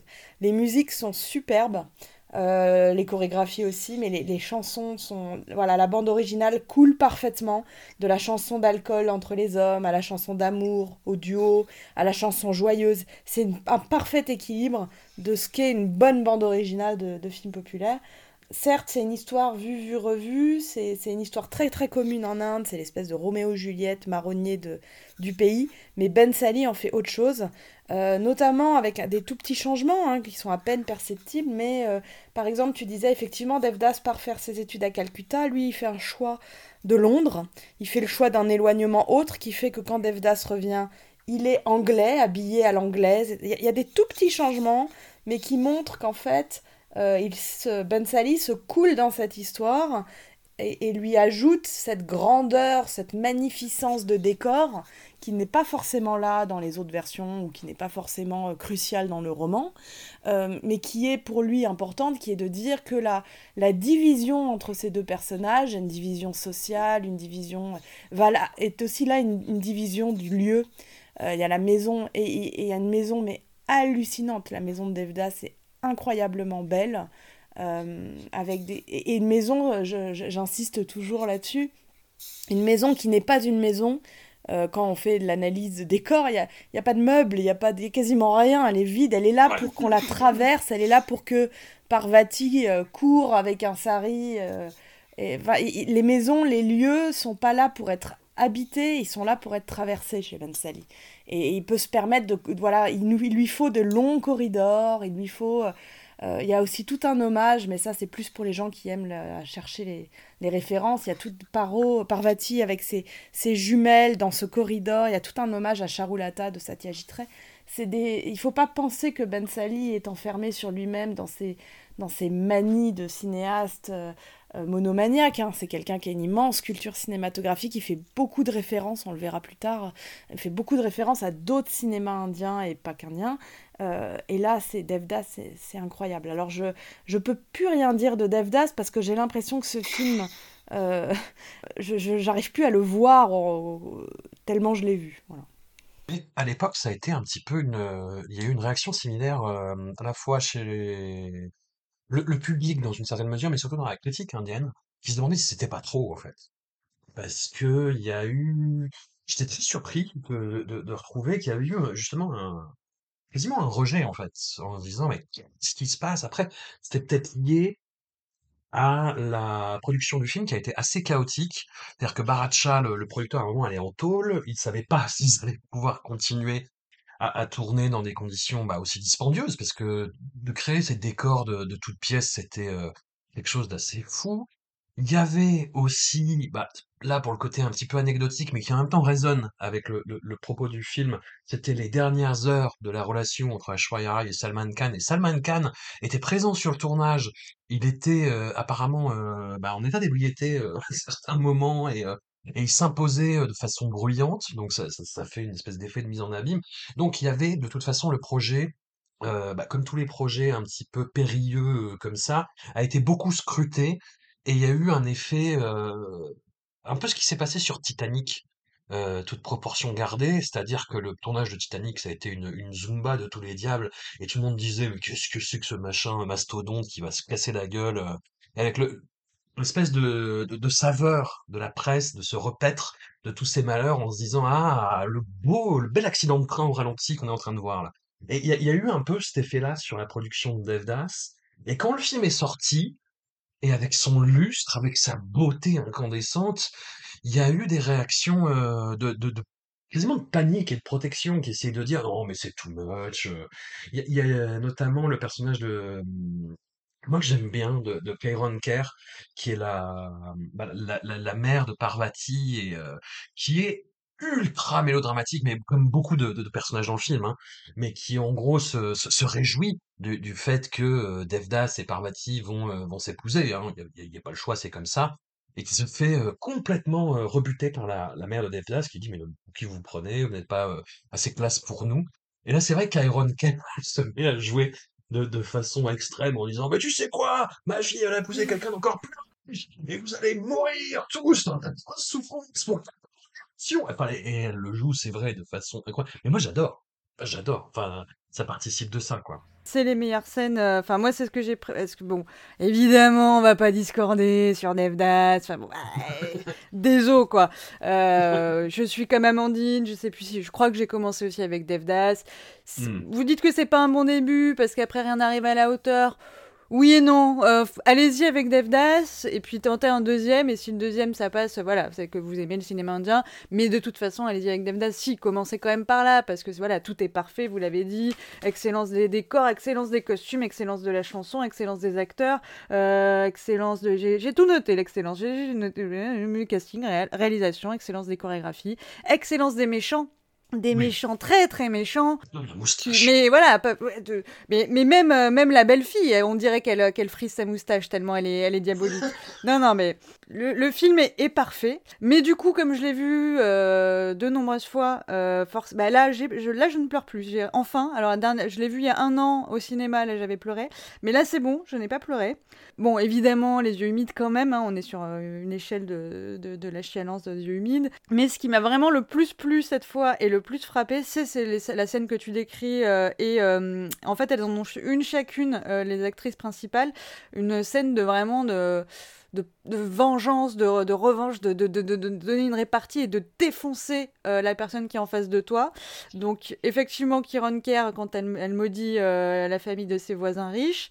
Euh, tu as aussi Chandramukhi face au, diabolique moustachu client de, du bordel. Et quand même un peu Ashwarya, quand, euh, parce que tu, as, tu as été très généreux dans ta présentation de Devdas, François. Euh, En mode, ah, ils s'aiment, euh, et, mais malheureusement, le destin les contraint, la méchante famille de Devdas. Certes, mais aussi Devdas est un gros con. Alors, On va, c'est Khan. revenir. On va y revenir. Oui. C'est. Donc, effectivement, pendant des années et des années, aveuglé par mon amour pour Shah Rukh, je m'étais pas vraiment aperçu que c'était un gros con.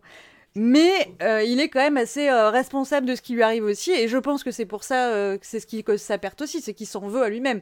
En vouloir aux autres, c'est pas c'est pas compliqué. Tu peux te dire ah les gens sont des cons, j'agite mon petit index vengeur sur eux et je les maudis, et tu t'en sors finalement. Mais son vouloir à soi-même, là c'est là c'est plus difficile. Et donc quand il retourne voir Ashwarya en mode Oupsie, en fait, je suis amoureux de toi. Est-ce que tu veux bien me, prendre euh, Est-ce que tu veux bien de moi? Alors qu'elle va se marier, genre elle est en tenue et tout, elle y va quoi. Et là, elle lui dit mais tu viens me dire ça maintenant? Genre, toi, ta, ta famille, on, on- on s'en fout pas, c'est important, mais la mienne, on a complètement oublié. Voilà, ça, c'est euh, c'est les grandes scènes de revanche de femmes. En parlant de revanche de femmes, euh, il n'y a qu'elle qui travaille. Hein. Je m'étais jamais aperçue à quel point. Alors, si Shah Rukh Khan fait un travail émotionnel, bien sûr, hein, il fait un travail d'acteur, je ne dis pas. Mais en termes de chorégraphie, de boulot, euh, un peu de voilà, de manard, quoi. Alors, il a une chanson et en plus, la moitié de la chanson, c'est quand même Madhuri Dixit qui fait tout le taf.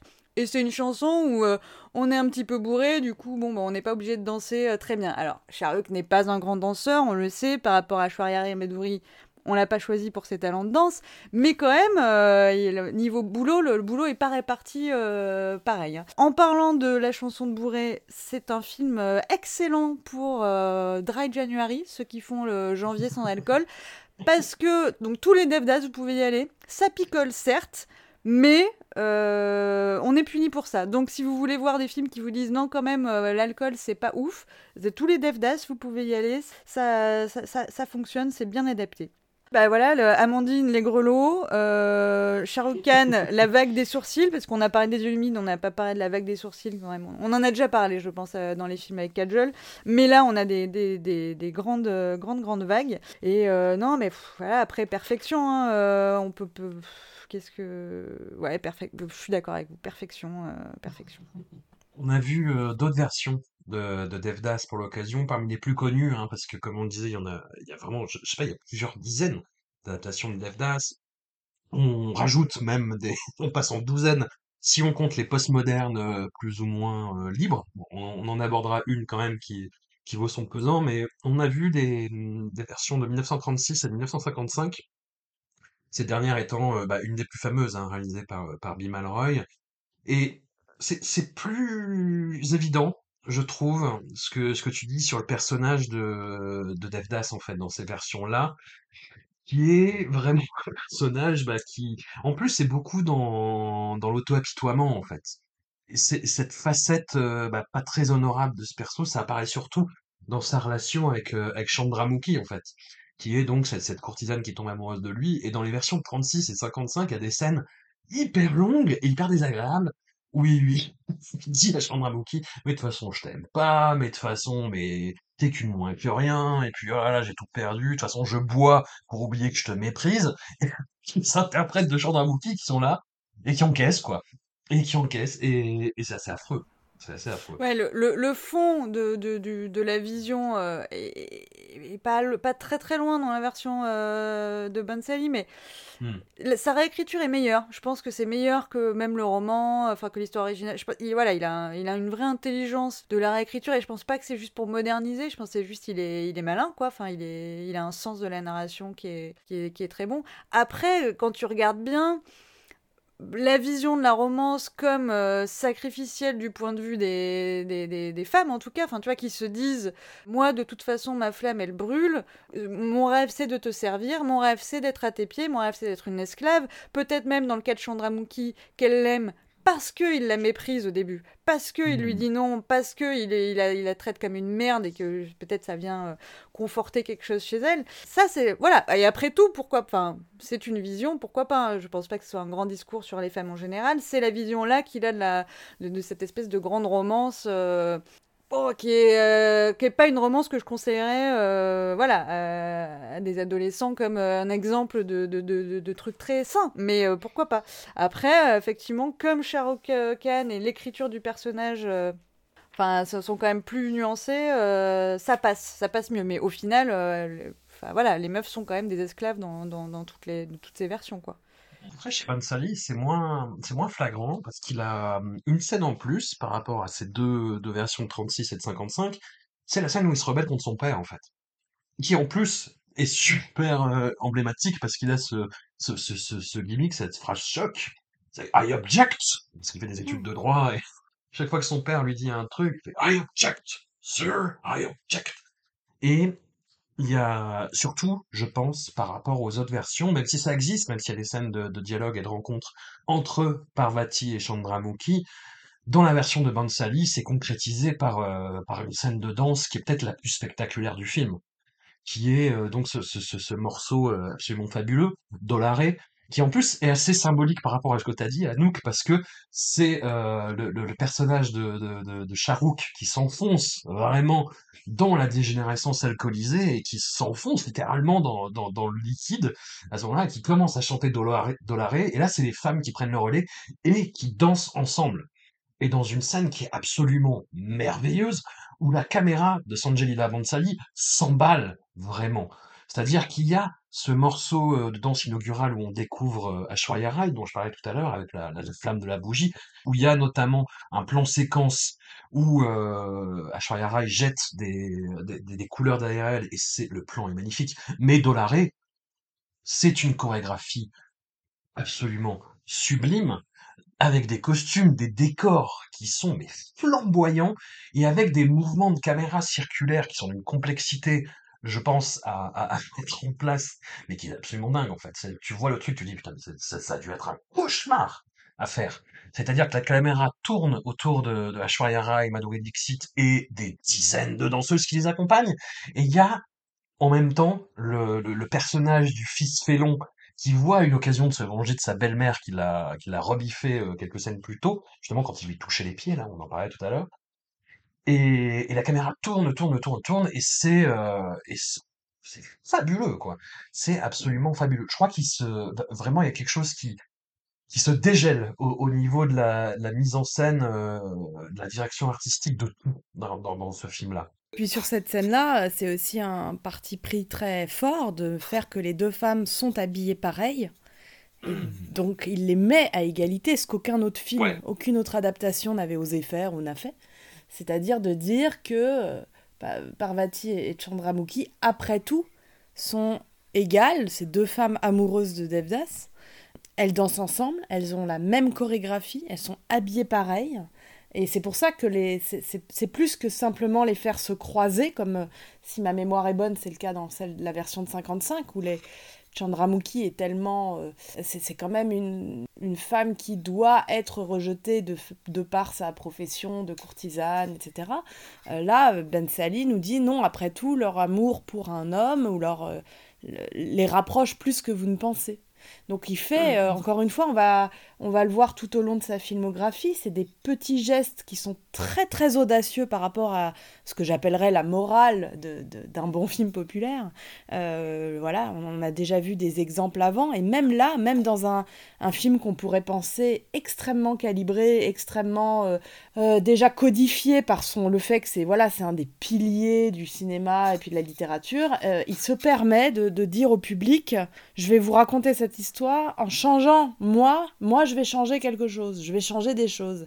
Et c'est ça en fait l'audace, c'est de le faire avec grandiloquence, de le faire avec... euh, avec un grand geste pictural, visuel, enfin, majestueux. Donc presque, j'ai envie de dire, on emballe, on emballe le, changement, on emballe ce qui pourrait choquer dans la magnificence et que le public sort de là en disant waouh c'était tellement beau ça a dû coûter tellement cher etc mais en fait par, derrière il a quand même réussi à, faire son Devdas un Devdas qui est peut-être comme disait Anouk plus euh, euh, qui, qui pose différemment la question des relations hommes-femmes.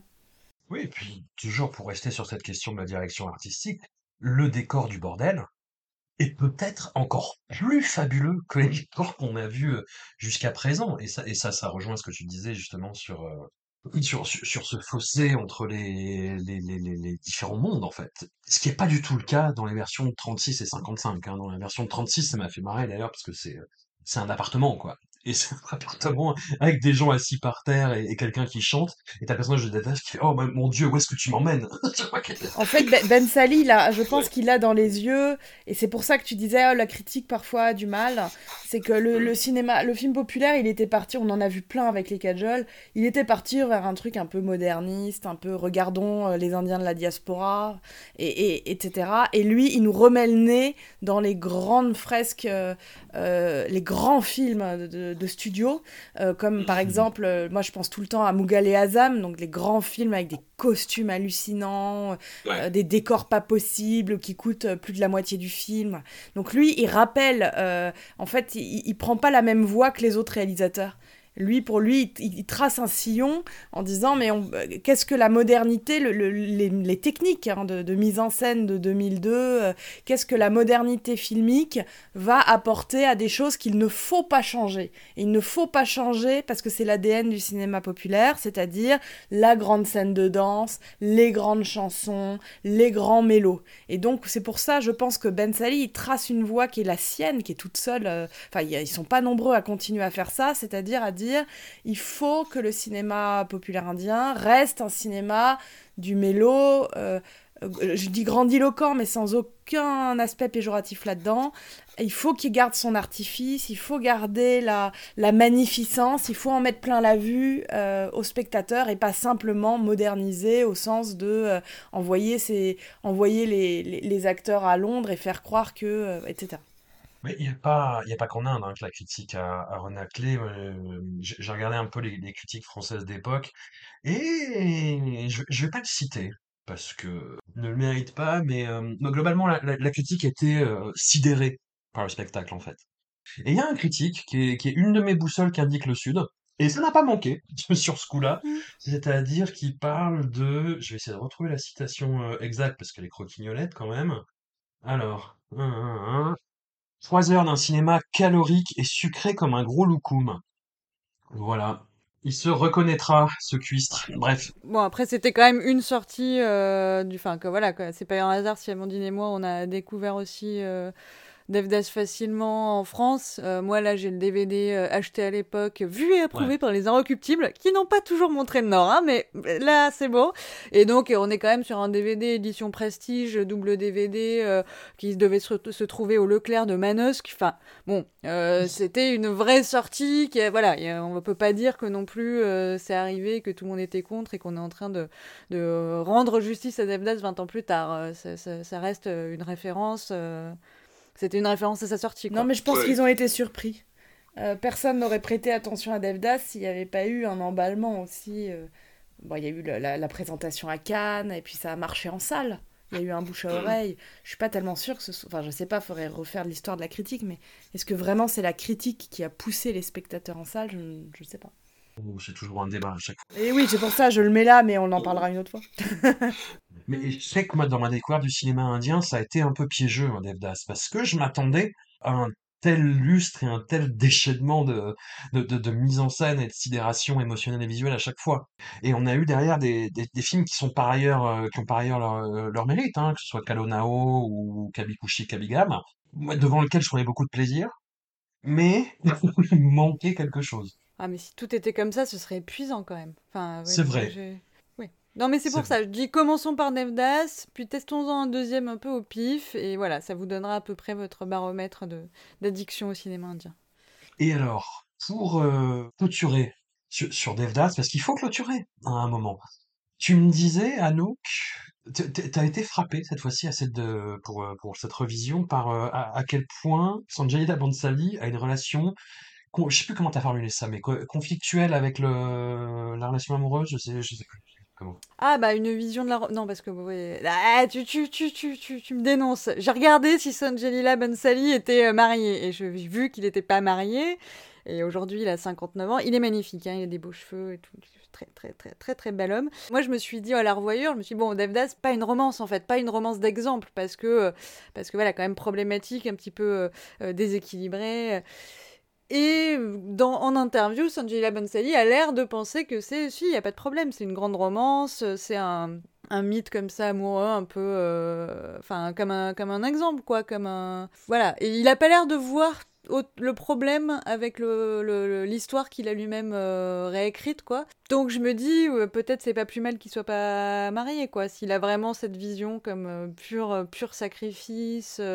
Mais on, va pouvoir aussi peut-être un peu creuser, creuser cette piste avec le, le pendant bleu de Savaria sur la, fin de, de cet épisode.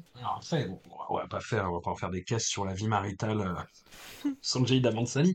Mais c'est quelqu'un aussi, peut-être précisé, et je sais pas à quel point ça peut expliquer euh, sa, situation euh, maritale, mais c'est quelqu'un qui est, je le, je disais un petit peu tout à l'heure, d'un perfectionnisme et d'un attachement à ses projets où il est euh, où il scrute en fait chaque, phase de production, chaque secteur de, de, de, production de ses films, avec une exigence complètement folle en fait et qui, qui, qui, va y attacher un soin maniaque et euh, être omniprésent à, à, tous les postes, surveiller euh, tout, tout, tout ce qui peut entrer sous, sous son contrôle, quoi. Et je, je sais pas dans, dans, dans quelle mesure ça peut lui, lui permettre d'avoir une vie par ailleurs, tu vois, cette, cette vie très, trépidante et son attachement euh, à son art. Bref. C'est une explication et je fais de la supputation.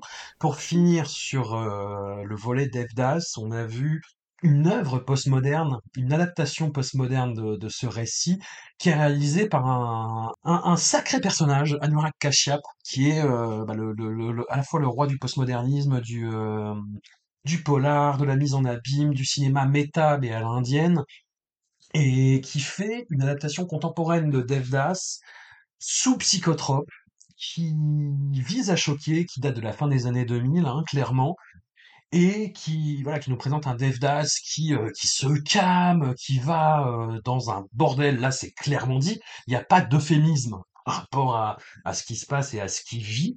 D'ailleurs, il remercie euh, Nurag Kashyap, remercie Danny Boyle au début du film et ça place le, le, le film sous sous un certain parrainage, hein, on va dire. Bah, après, le, le film est très provocateur, d'un quasiment d'un bout à l'autre.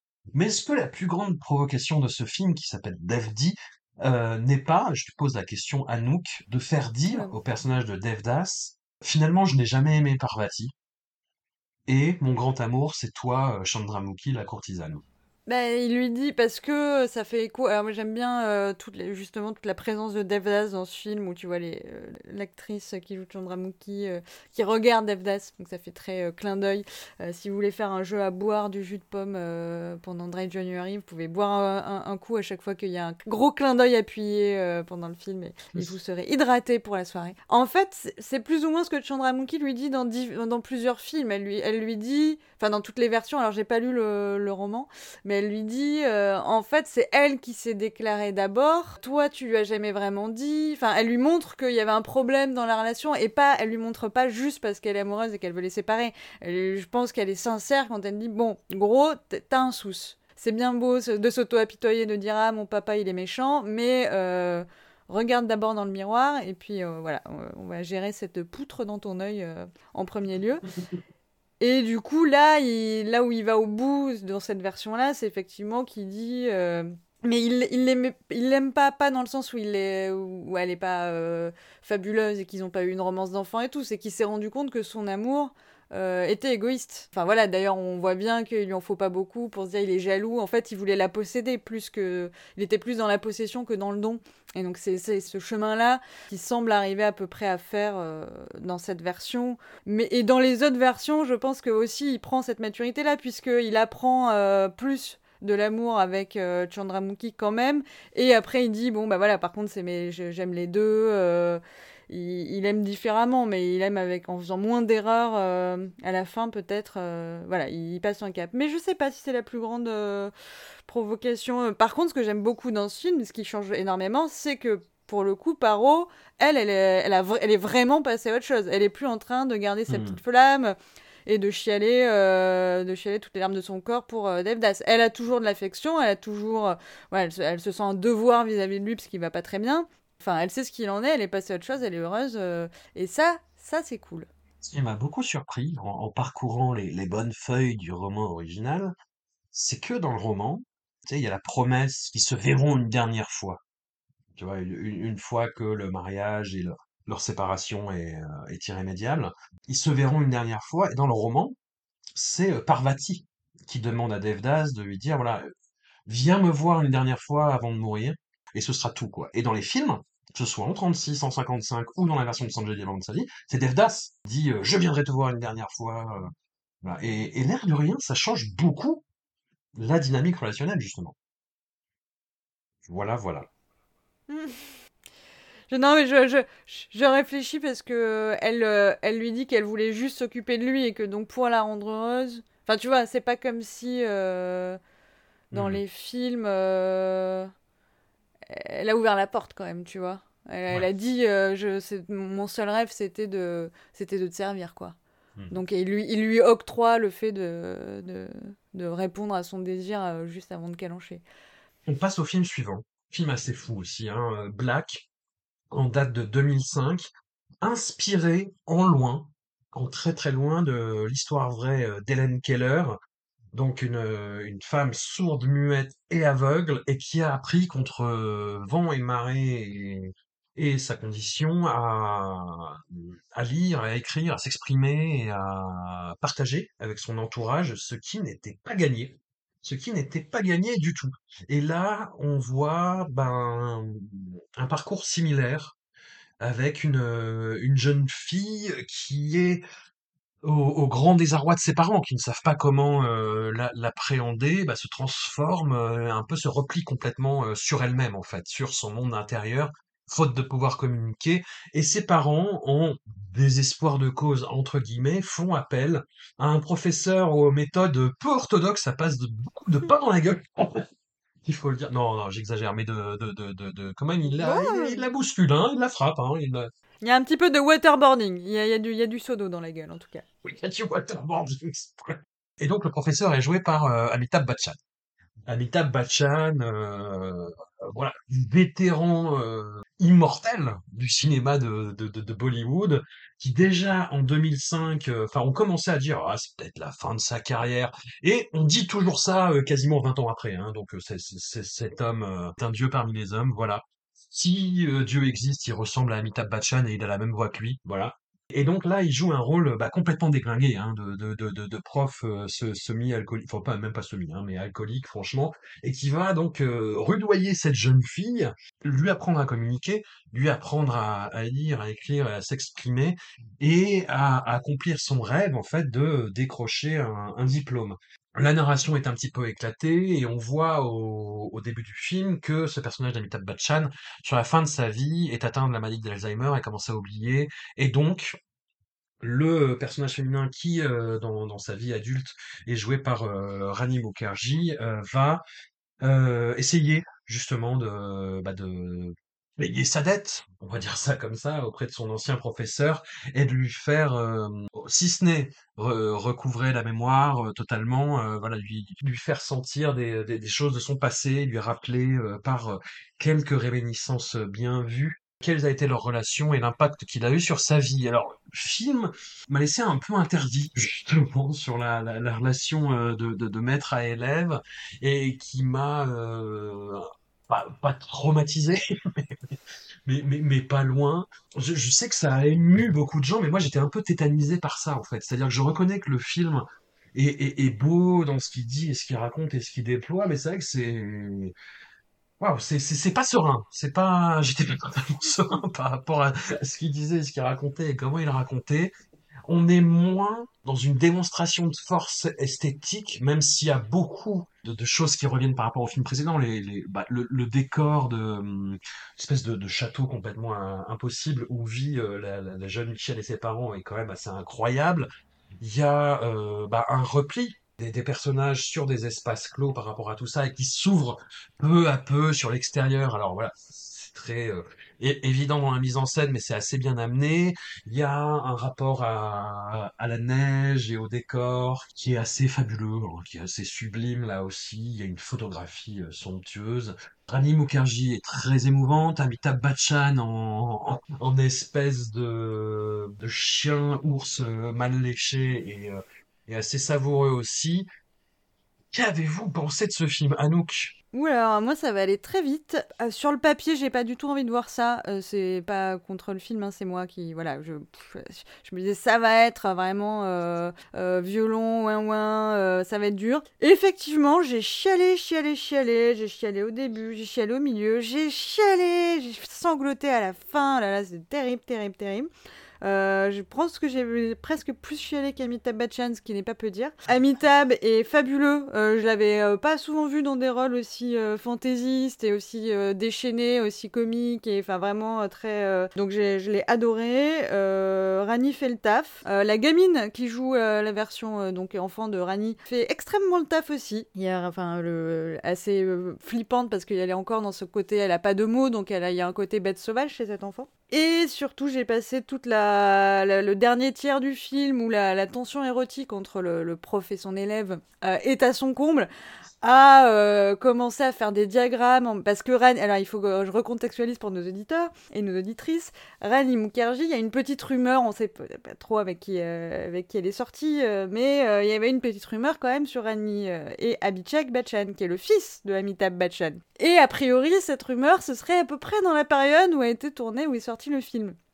Donc j'imaginais tout à fait Rani euh, en couple avec euh, Abhishek qui est le fils de Amitabh, et du coup après aller tourner des scènes un peu de tension érotique avec Amitabh. Et voilà, ça m'a fait très très plaisir euh, comme, Ah, comme perspective euh, voilà, de, de- du, pendant le film. Je me suis dit, ah, ils ont dû bien s'amuser. Euh, voilà, non, mais j'avais pas envie de voir ça et ça a marché hyper bien sur moi. J'ai chialé tout ce que j'ai pu. Donc voilà, j'ai pas grand chose à dire sur ce film. C'est pas mon préf, mais euh, moi je trouve que la maison est très très euh, laide. Alors je pense, enfin c'est un style hein, après, hein, c'est un décor fort. Moi je, je, suis pas fan, mais mais voilà, non, ça, ça j'ai pas vu le temps passer. Je peux y rien à dire. Hein, c'est du beau travail. C'est pas mon préféré, mais c'est du beau travail. Et donc il a le score maximum sur l'échelle de la chiale, bien sûr, pour moi. Oui. Des Ah, torrents, des pentes, des tonneaux. Voilà. Amandine. Alors, pour le dire pudiquement, disons que la période bleu-noir de Ben Sali, donc Black, Saharia, Guzarich, ce sera pas ma tasse de thé. Mais je comprends, j'admire tout ça, donc je, je vais. Voilà, je, je suis pas sensible spécialement à, à cette série qui va nous faire là.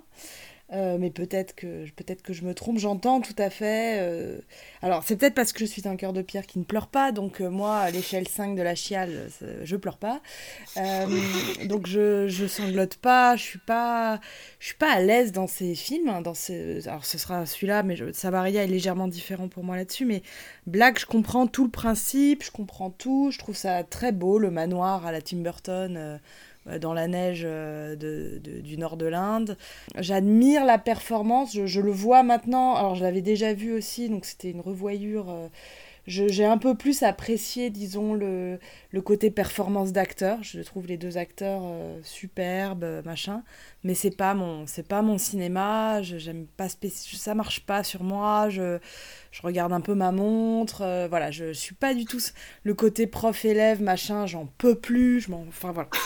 Donc euh, je sais pas quoi dire parce que je suis pas, je pense que je suis pas public de ça, que le film m'avait pas trop plu déjà quand il était sorti, quand je l'avais vu à, à sa sortie, et le revoir euh, un peu moins de 20 ans après, ça marche pas tellement mieux, si ce n'est que j'apprécie vraiment plus le, voilà le côté jeu d'acteur euh, de des deux, voilà. Mais c'est pas, il y a quelque chose qui pour moi me laisse euh, me laisse sur le côté.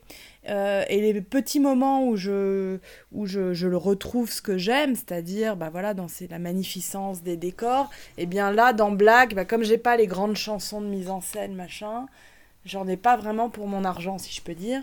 Euh, donc je, voilà, je pense qu'il y a... Je, je vois l'objet, je comprends qu'on puisse euh, y adhérer, mais c'est c'est c'est pas un cinéma qui... Je, enfin, je suis contente qu'on soit sorti de la période bleu-noir de Ben Sali pour, pour la suite, quoi. Ah, les aveugles et les sourds-muets, vous avez entendu Amandine, faut danser et chanter maintenant. hein. Eh ben oui, mais regarde, ça avait parfaitement marché avec Ramoshi, donc il n'y a pas de raison. Non, non, mais c'est, c'est pour moi, c'est trop appuyé, et autant j'aime bien quand tu m'appuies la romance, ou que tu appuies le, le sentimental euh, dans des grandes fresques ou quoi. Là, pour moi, le... euh, Même tu dis la tension érotique, euh, Amitabh Rani, euh, bon, euh, bof, quoi. Enfin, moi, il n'y a pas de tension. Je, j'ai pas. Enfin, oui, je vois ce que tu veux dire, mais pff, Amitabh, il est vraiment présenté, comme dit, euh, comme dit François, on est entre le Yeti, l'ours euh, alcoolique, donc... euh, Vous trouvez pas ça sexy, vous? Non, mais chacun son truc, hein. euh. Il y a une scène où la question se pose franchement. Oui, mais elle tombe comme un cheveu sur la soupe, puisqu'il n'y en a qu'une. Et moi, ça marche. C'est ce que j'allais dire, ça marche pas du tout. Et ça casse, ça casse tout ça, justement. Ouais. Je sais pas, moi j'ai l'impression que dès qu'il la rencontre, tu vois, le premier truc qu'il dit c'est qu'elle est très jolie. euh, Mais elle a, cinq- elle a, elle a deux ans et demi. Elle, elle est- elle est beaucoup trop jeune, mais du coup je, je, l'ai- je l'ai senti monter, tu vois. Je... Après, il y a des très belles scènes parce que moi j'avais lu, euh, j'avais lu le- le- la bio là, d'Hélène Keller. C'est vrai que le- la mise en scène de la, la rencontre, le, moment où le, déclic, si je peux dire, qui, est- qui doit être très très dur, qui était très dur à filmer, qui est le déclic entre, on va dire, l'enfant perdu, euh, qui n'arrive pas à lier un- le fait qu'on lui tape sur le bras pour faire des mots et un objet, le fait que c'est c'est par l'eau en fait, c'est l'eau qui va. Et là, je trouve qu'effectivement, en termes de mise en scène, il fait ça très bien. La scène de déclic où elle va comprendre que en fait quand on lui met de l'eau sur le bras et qu'on tape quelque chose ça veut dire ça veut dire ça. Ça je trouve que c'est bien fait. Je pense que pour moi c'était ça le cœur du film. C'était de montrer bah, de de quitter le, noir euh, le, noir de l'obscurité de la méconnaissance etc ça je trouve ça très bien. Mais j'avoue que moi la fin avec l'université tout ça je moi pour moi j'arrive pas en fait. Je je, je reste vraiment à côté, quoi. Peut-être qu'on n'a pas de cœur, je ne sais pas. Non, j'ai, pareil, c'était la deuxième fois que je le voyais, j'allais, reculons. J'allais reculons parce que je restais justement sur un souvenir un peu, euh, pas, pas maladroit, mais je, ouais, moi, je suis passé, je suis passé à côté du film. Et puis, euh, je trouve, ça extrêmement périlleux, les, récits à la Hélène Keller. Et puis, moi, j'ai, le souvenir euh, du film Tommy. Alors, moi, j'adore Ken Russell. J'a- J'adore Ken Russell, mais euh, quand, quand je pense aux histoires à la Helen Keller, en fait, moi, je revois Roger Daltrey dans Tommy, euh, qui joue du flipper en se en doigt de dans la tête euh, Non, mais tu peux pas blâmer Sanjay Bansali pour Ken Russell. Bien sûr. à un moment, il ne peut pas. pas porter toutes les croix du monde. C'est vrai. Non, mais ouais, je pense. Moi, j'ai bien aimé le côté à la fac où il y a, il y a tout ce, rapport à l'échec, à la, ténacité, où c'est pas juste, elle arrive à la fac et ça va être super simple. Genre, il y a vraiment ce, cette galère et tout. Effectivement, le, le, le, le, le- le jeu entre les mots et le sens euh, du début. Alors, euh, bon, ça reste un peu nébuleux, mais en même temps, l'apprentissage, ça reste un peu nébuleux. On sait pas comment un enfant arrive à un moment à faire des connexions, ça se fait. euh. Je pense que ouais, les gens qui ont un cœur, qui nous écoutent et qui ont un cœur, ils peuvent tenter Black. Hein. Il y a... c'est, c'est, vraiment très très honnête. Je, je- je- Ah, je, je reconnais ça au film, effectivement, c'est qu'il se détourne un petit peu des, facilités que pourrait avoir ce genre de récit. C'est-à-dire que l'apprentissage est vraiment euh, borderline cruel, hein, avec du waterboarding, avec des, avec des coups, des gifles, etc. Et surtout, c'est-à-dire que t'as vraiment des, parcours balisés par rapport à ce type de film. Et moi, je voyais, par exemple, quand il dit, euh, là, il vous reste plus que 24 heures, et il fait, Ah, il peut se passer tellement de choses en 24 heures, euh, laissez-moi faire, laissez-moi faire, et tu dis, bon, le déclic va arriver. Et c'est c'est comme ça que ça se passe. Quand elle commence ses études, tu dis, oh, bah, elle va l'avoir direct. Et c'est tout comme ça que ça se passe. Enfin, il y a pas mal de trucs comme ça. Et, et pourquoi pas? Et pourquoi pas? Et, et ça marche à peu près. Et, et voilà, mais, mais. Mais par contre, peut-être que c'est la proximité avec Devdas. Moi, je me rappelle très bien quand le film est sorti, c'était celui après Devdas. Donc, euh, on courait, on courait en se disant, allez, vas-y, on n'en pouvait plus d'avoir envie de revoir hein, quelque chose comme Devdas. Et j'avoue, que moi, pour moi, c'était ça le, la déception euh, totale euh, quand je l'ai Ouais, vu mais à il sa a bien sortie. fait. Il a bien fait, il il a a, bien fait. évidemment, il fallait, il fallait casser euh, l'étiquette qu'on lui avait mis sur le front et il l'a fait, alors là, avec brio.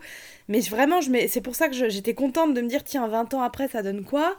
Et en fait, je me rends compte bah, que 20 ans après, euh, j'apprécie plein de petites choses, mais pour moi, ça reste. euh, Voilà, c'est pas, pas, pour moi, c'est pas le film que j'ai envie de lui mettre sur le que j'ai envie forcément de défendre absolument pour dire mais non vous avez pas le regarder enfin ce sera pareil Mhm. avec les, les prochains euh, je, comprends ce qu'il veut faire je comprends qu'il faut pas rester enfermé dans un style mais il y a des périodes là on va dans une période un peu euh, ouais dark euh, Tim Burtonesque machin et moi c'est pas trop mon truc non mais je comprends je comprends qu'il ait eu besoin de déjà de changer de visage hein, et il, sort, comme tu disais il avait filmé Ashwarya Rai euh, plusieurs fois il était dans les gros mélos là bon on va sur un truc plus sérieux plus plus plus noir plus plus de jeu d'acteur euh, mais je j'ai pas eu euh, l'épiphanie black comme souvent je voilà quand je discute avec des gens ils me disent c'est c'est un de ses plus beaux. Bah pour moi ça restera c'est pas du tout dans son top 3 quoi Après, c'est possible que les gens, euh, quand ils chi- Moi, je me sens pas obligée de justifier ma chiale par une grande qualité esthétique. Je sais que je chiale devant des trucs ultra merdiques. Moi, tu me fous trois violons, euh, un petit chien qui a mal à la patte, je, je, je chiale. Donc, peut-être que les gens, ils se disent Ah, j'ai tellement pleuré devant Black qu'il faut absolument que ça soit son meilleur pour justifier mes larmes. Moi, j'ai envie de vous dire, pleurez, les amis. C'est pas, il a pas, ne- n'expliquez rien. Juste pleurer, ça fait du bien. Voilà, objectivement, c'est émouvant. Ça, suffit, ça suffit. Je pense pas que Black, ça soit son, son plus grand film, non. Et on finit cet épisode avec le film de la moitié de filmographie de Sanjay Lambansali jusqu'à présent. Nous sommes en 2007 et il adapte de façon assez étonnante a priori euh, Fyodor Dostoïevski. Alors vous savez, je suis une Dostobitch absolue et donc j'étais ravi de, découvrir euh, ce film adap- adapté euh, des Nuits Blanches, alors qui est un récit qui a été beaucoup adapté, hein, que ce soit par euh, Visconti, euh, Bresson et même par le cinéma indien, parce que c'est vrai que comment dire la pudeur et la retenue du récit et le fait que ce soit une histoire d'amour in- inassouvie, bah, ça se prête totalement en fait au cinéma indien. Et il y a eu deux adaptations, bah, li- limite dans les années qui précédaient euh, Savaria. Et puis arrive Sangelila Bansali avec, euh, je sais pas, une espèce de revanche à prendre sur Black, ou qui était, comme je disais, bah, plus, plus discret dans son déploiement de, de décors sublimes et fabuleux. Et là, on est dans euh, le chic et pas, loin du top en fait, et du, kitsch absolu. On est dans des décors entièrement euh, con- reconstitués, on est dans une sublimation esthétique totale pour déployer ce récit avec quand même un certain plomb dans l'aile en la présence d'un acteur qui moi me laisse euh, sceptique, à savoir Ranbir Kapoor, qui est une surface plane. Que vous pensez euh, de, de, de Samaria? Alors, je, je suis très embêtée parce que j'aime beaucoup Clem. Donc, j'ai pas envie de tirer sur la colline. Je rêverais de- d'avoir ce film sans les acteurs. Juste qu'on me promène dans les décors. Voilà. Mais avec des marionnettes en chaussettes Avec des ou- marionnettes en poupée de chiffon. Où je rêverais de voir ce film avec Ashwarya. Euh, enfin, bref, voilà. Pour moi, sublime décor, incroyable mise en scène. Des moments que je trouve euh, inégalés, même, même dans le cinéma de Ben Sali. Je pense à une scène magnifique où il joue à cloche-pied au-dessus de flaques d'eau. à une scène où euh, la- l'actrice euh, tape sur des tapis poussiéreux. Voilà, donc un imaginaire persan, un imaginaire musulman du nord de l'Inde, complètement faux, complètement, mais sublime. Il choisit de changer, donc de prendre deux nouveaux, que, le- que ce soit leur film de début, si je peux dire. Donc euh, Ranbir Kapoor, petit-fils euh, de Raj Kapoor, immense euh, modèle, je pense, pour, pour Bansali, qui est constamment cité dans le film. Donc c'est pour ça qu'il prend son petit-fils. Le bar, c'est le RK Bar, hein, donc Raj Kapoor Ouais. Bar. Le personnage, évidemment, s'appelle Ranbir Raj. Euh, donc il mélange les deux prénoms de, euh, de, ça. Donc il va ch- chercher le descendant d'un immense réalisateur-acteur et il fait un film hommage, donc plus que Dostoïevski, c'est un hommage au cinéma de, de, de Raj Kapoor.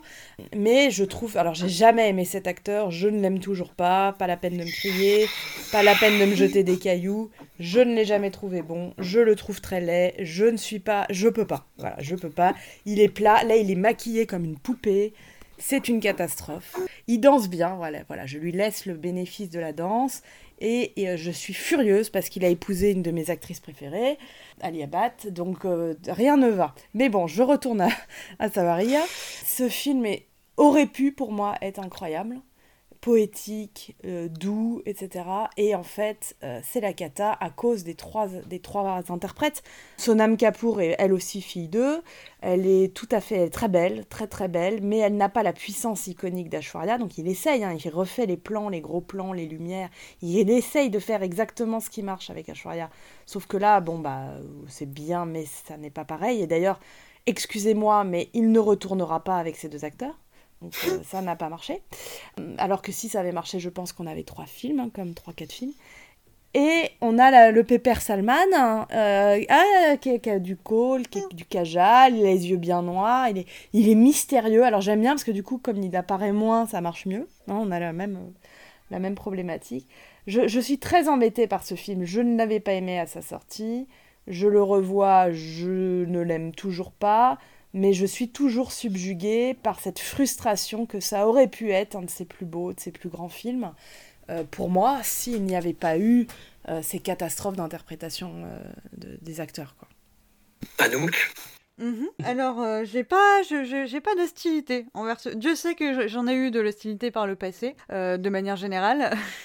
Mais 2023, nouveau mois, nouvelle année, euh, plus d'hostilité. Je pensais du coup défendre ce film, en même temps, en entendant Amandine dire j'enlèverais bien les acteurs pour juste me balader dans les décors. Alors moi, j'aime pas les décors non plus. Du coup, euh, du coup, c'est la merde. Qu'est-ce qu'il nous reste? Ce que j'ai aimé, car nous sommes positifs, c'est que j'étais dans ma réflexion, ah putain, il y a que les meufs qui bossent. euh, alors c'est cool parce que je pense que quand t'es actrice, t'as envie de- de- d'être devant la caméra et de chanter et de danser, mais quand même, j'avais l'impression que c'était un petit peu déséquilibré. Et là, avec quel bonheur n'ai-je pas vu le démarrage où Rani Mukherjee est posée, pé- pépouse, elle a bossé sur Black, elle, a elle bosse, elle bosse. Là, elle est posée au bar. Elle compte ses petits sous, elle boit un whisky et elle regarde Randbeer en train de remuer et euh, de faire euh, ce que fait un- une jeune première, mais là c'est lui. Donc il chante, il danse. euh, quelques minutes plus tard, il y a de la, nudité superflue. C'est Ranbir qui est torse nu. Et ma foi, pourquoi pas Pourquoi pas Il- joli, jo- joli garçon, joli torse. Bon, c'est pas mon préf, évidemment, c'est pas mon préf. Mais voilà. euh, Et donc, euh, on voit Ranbir qui bosse. Et euh, il fait toutes les chansons, il porte le film. Alors, bon, malheureusement, c'est Ranbir Kapoor, donc il porte le film pas bien haut. Mais voilà, je me suis dit, ça, ça fait plaisir parce que ça, ça, il y a un côté un peu, voilà, échange de, dans les, les rôles genrés. c'est, le gars qui bosse, c'est le gars qui séduit, c'est le gars qui donne du corps. ça, ça fait plaisir.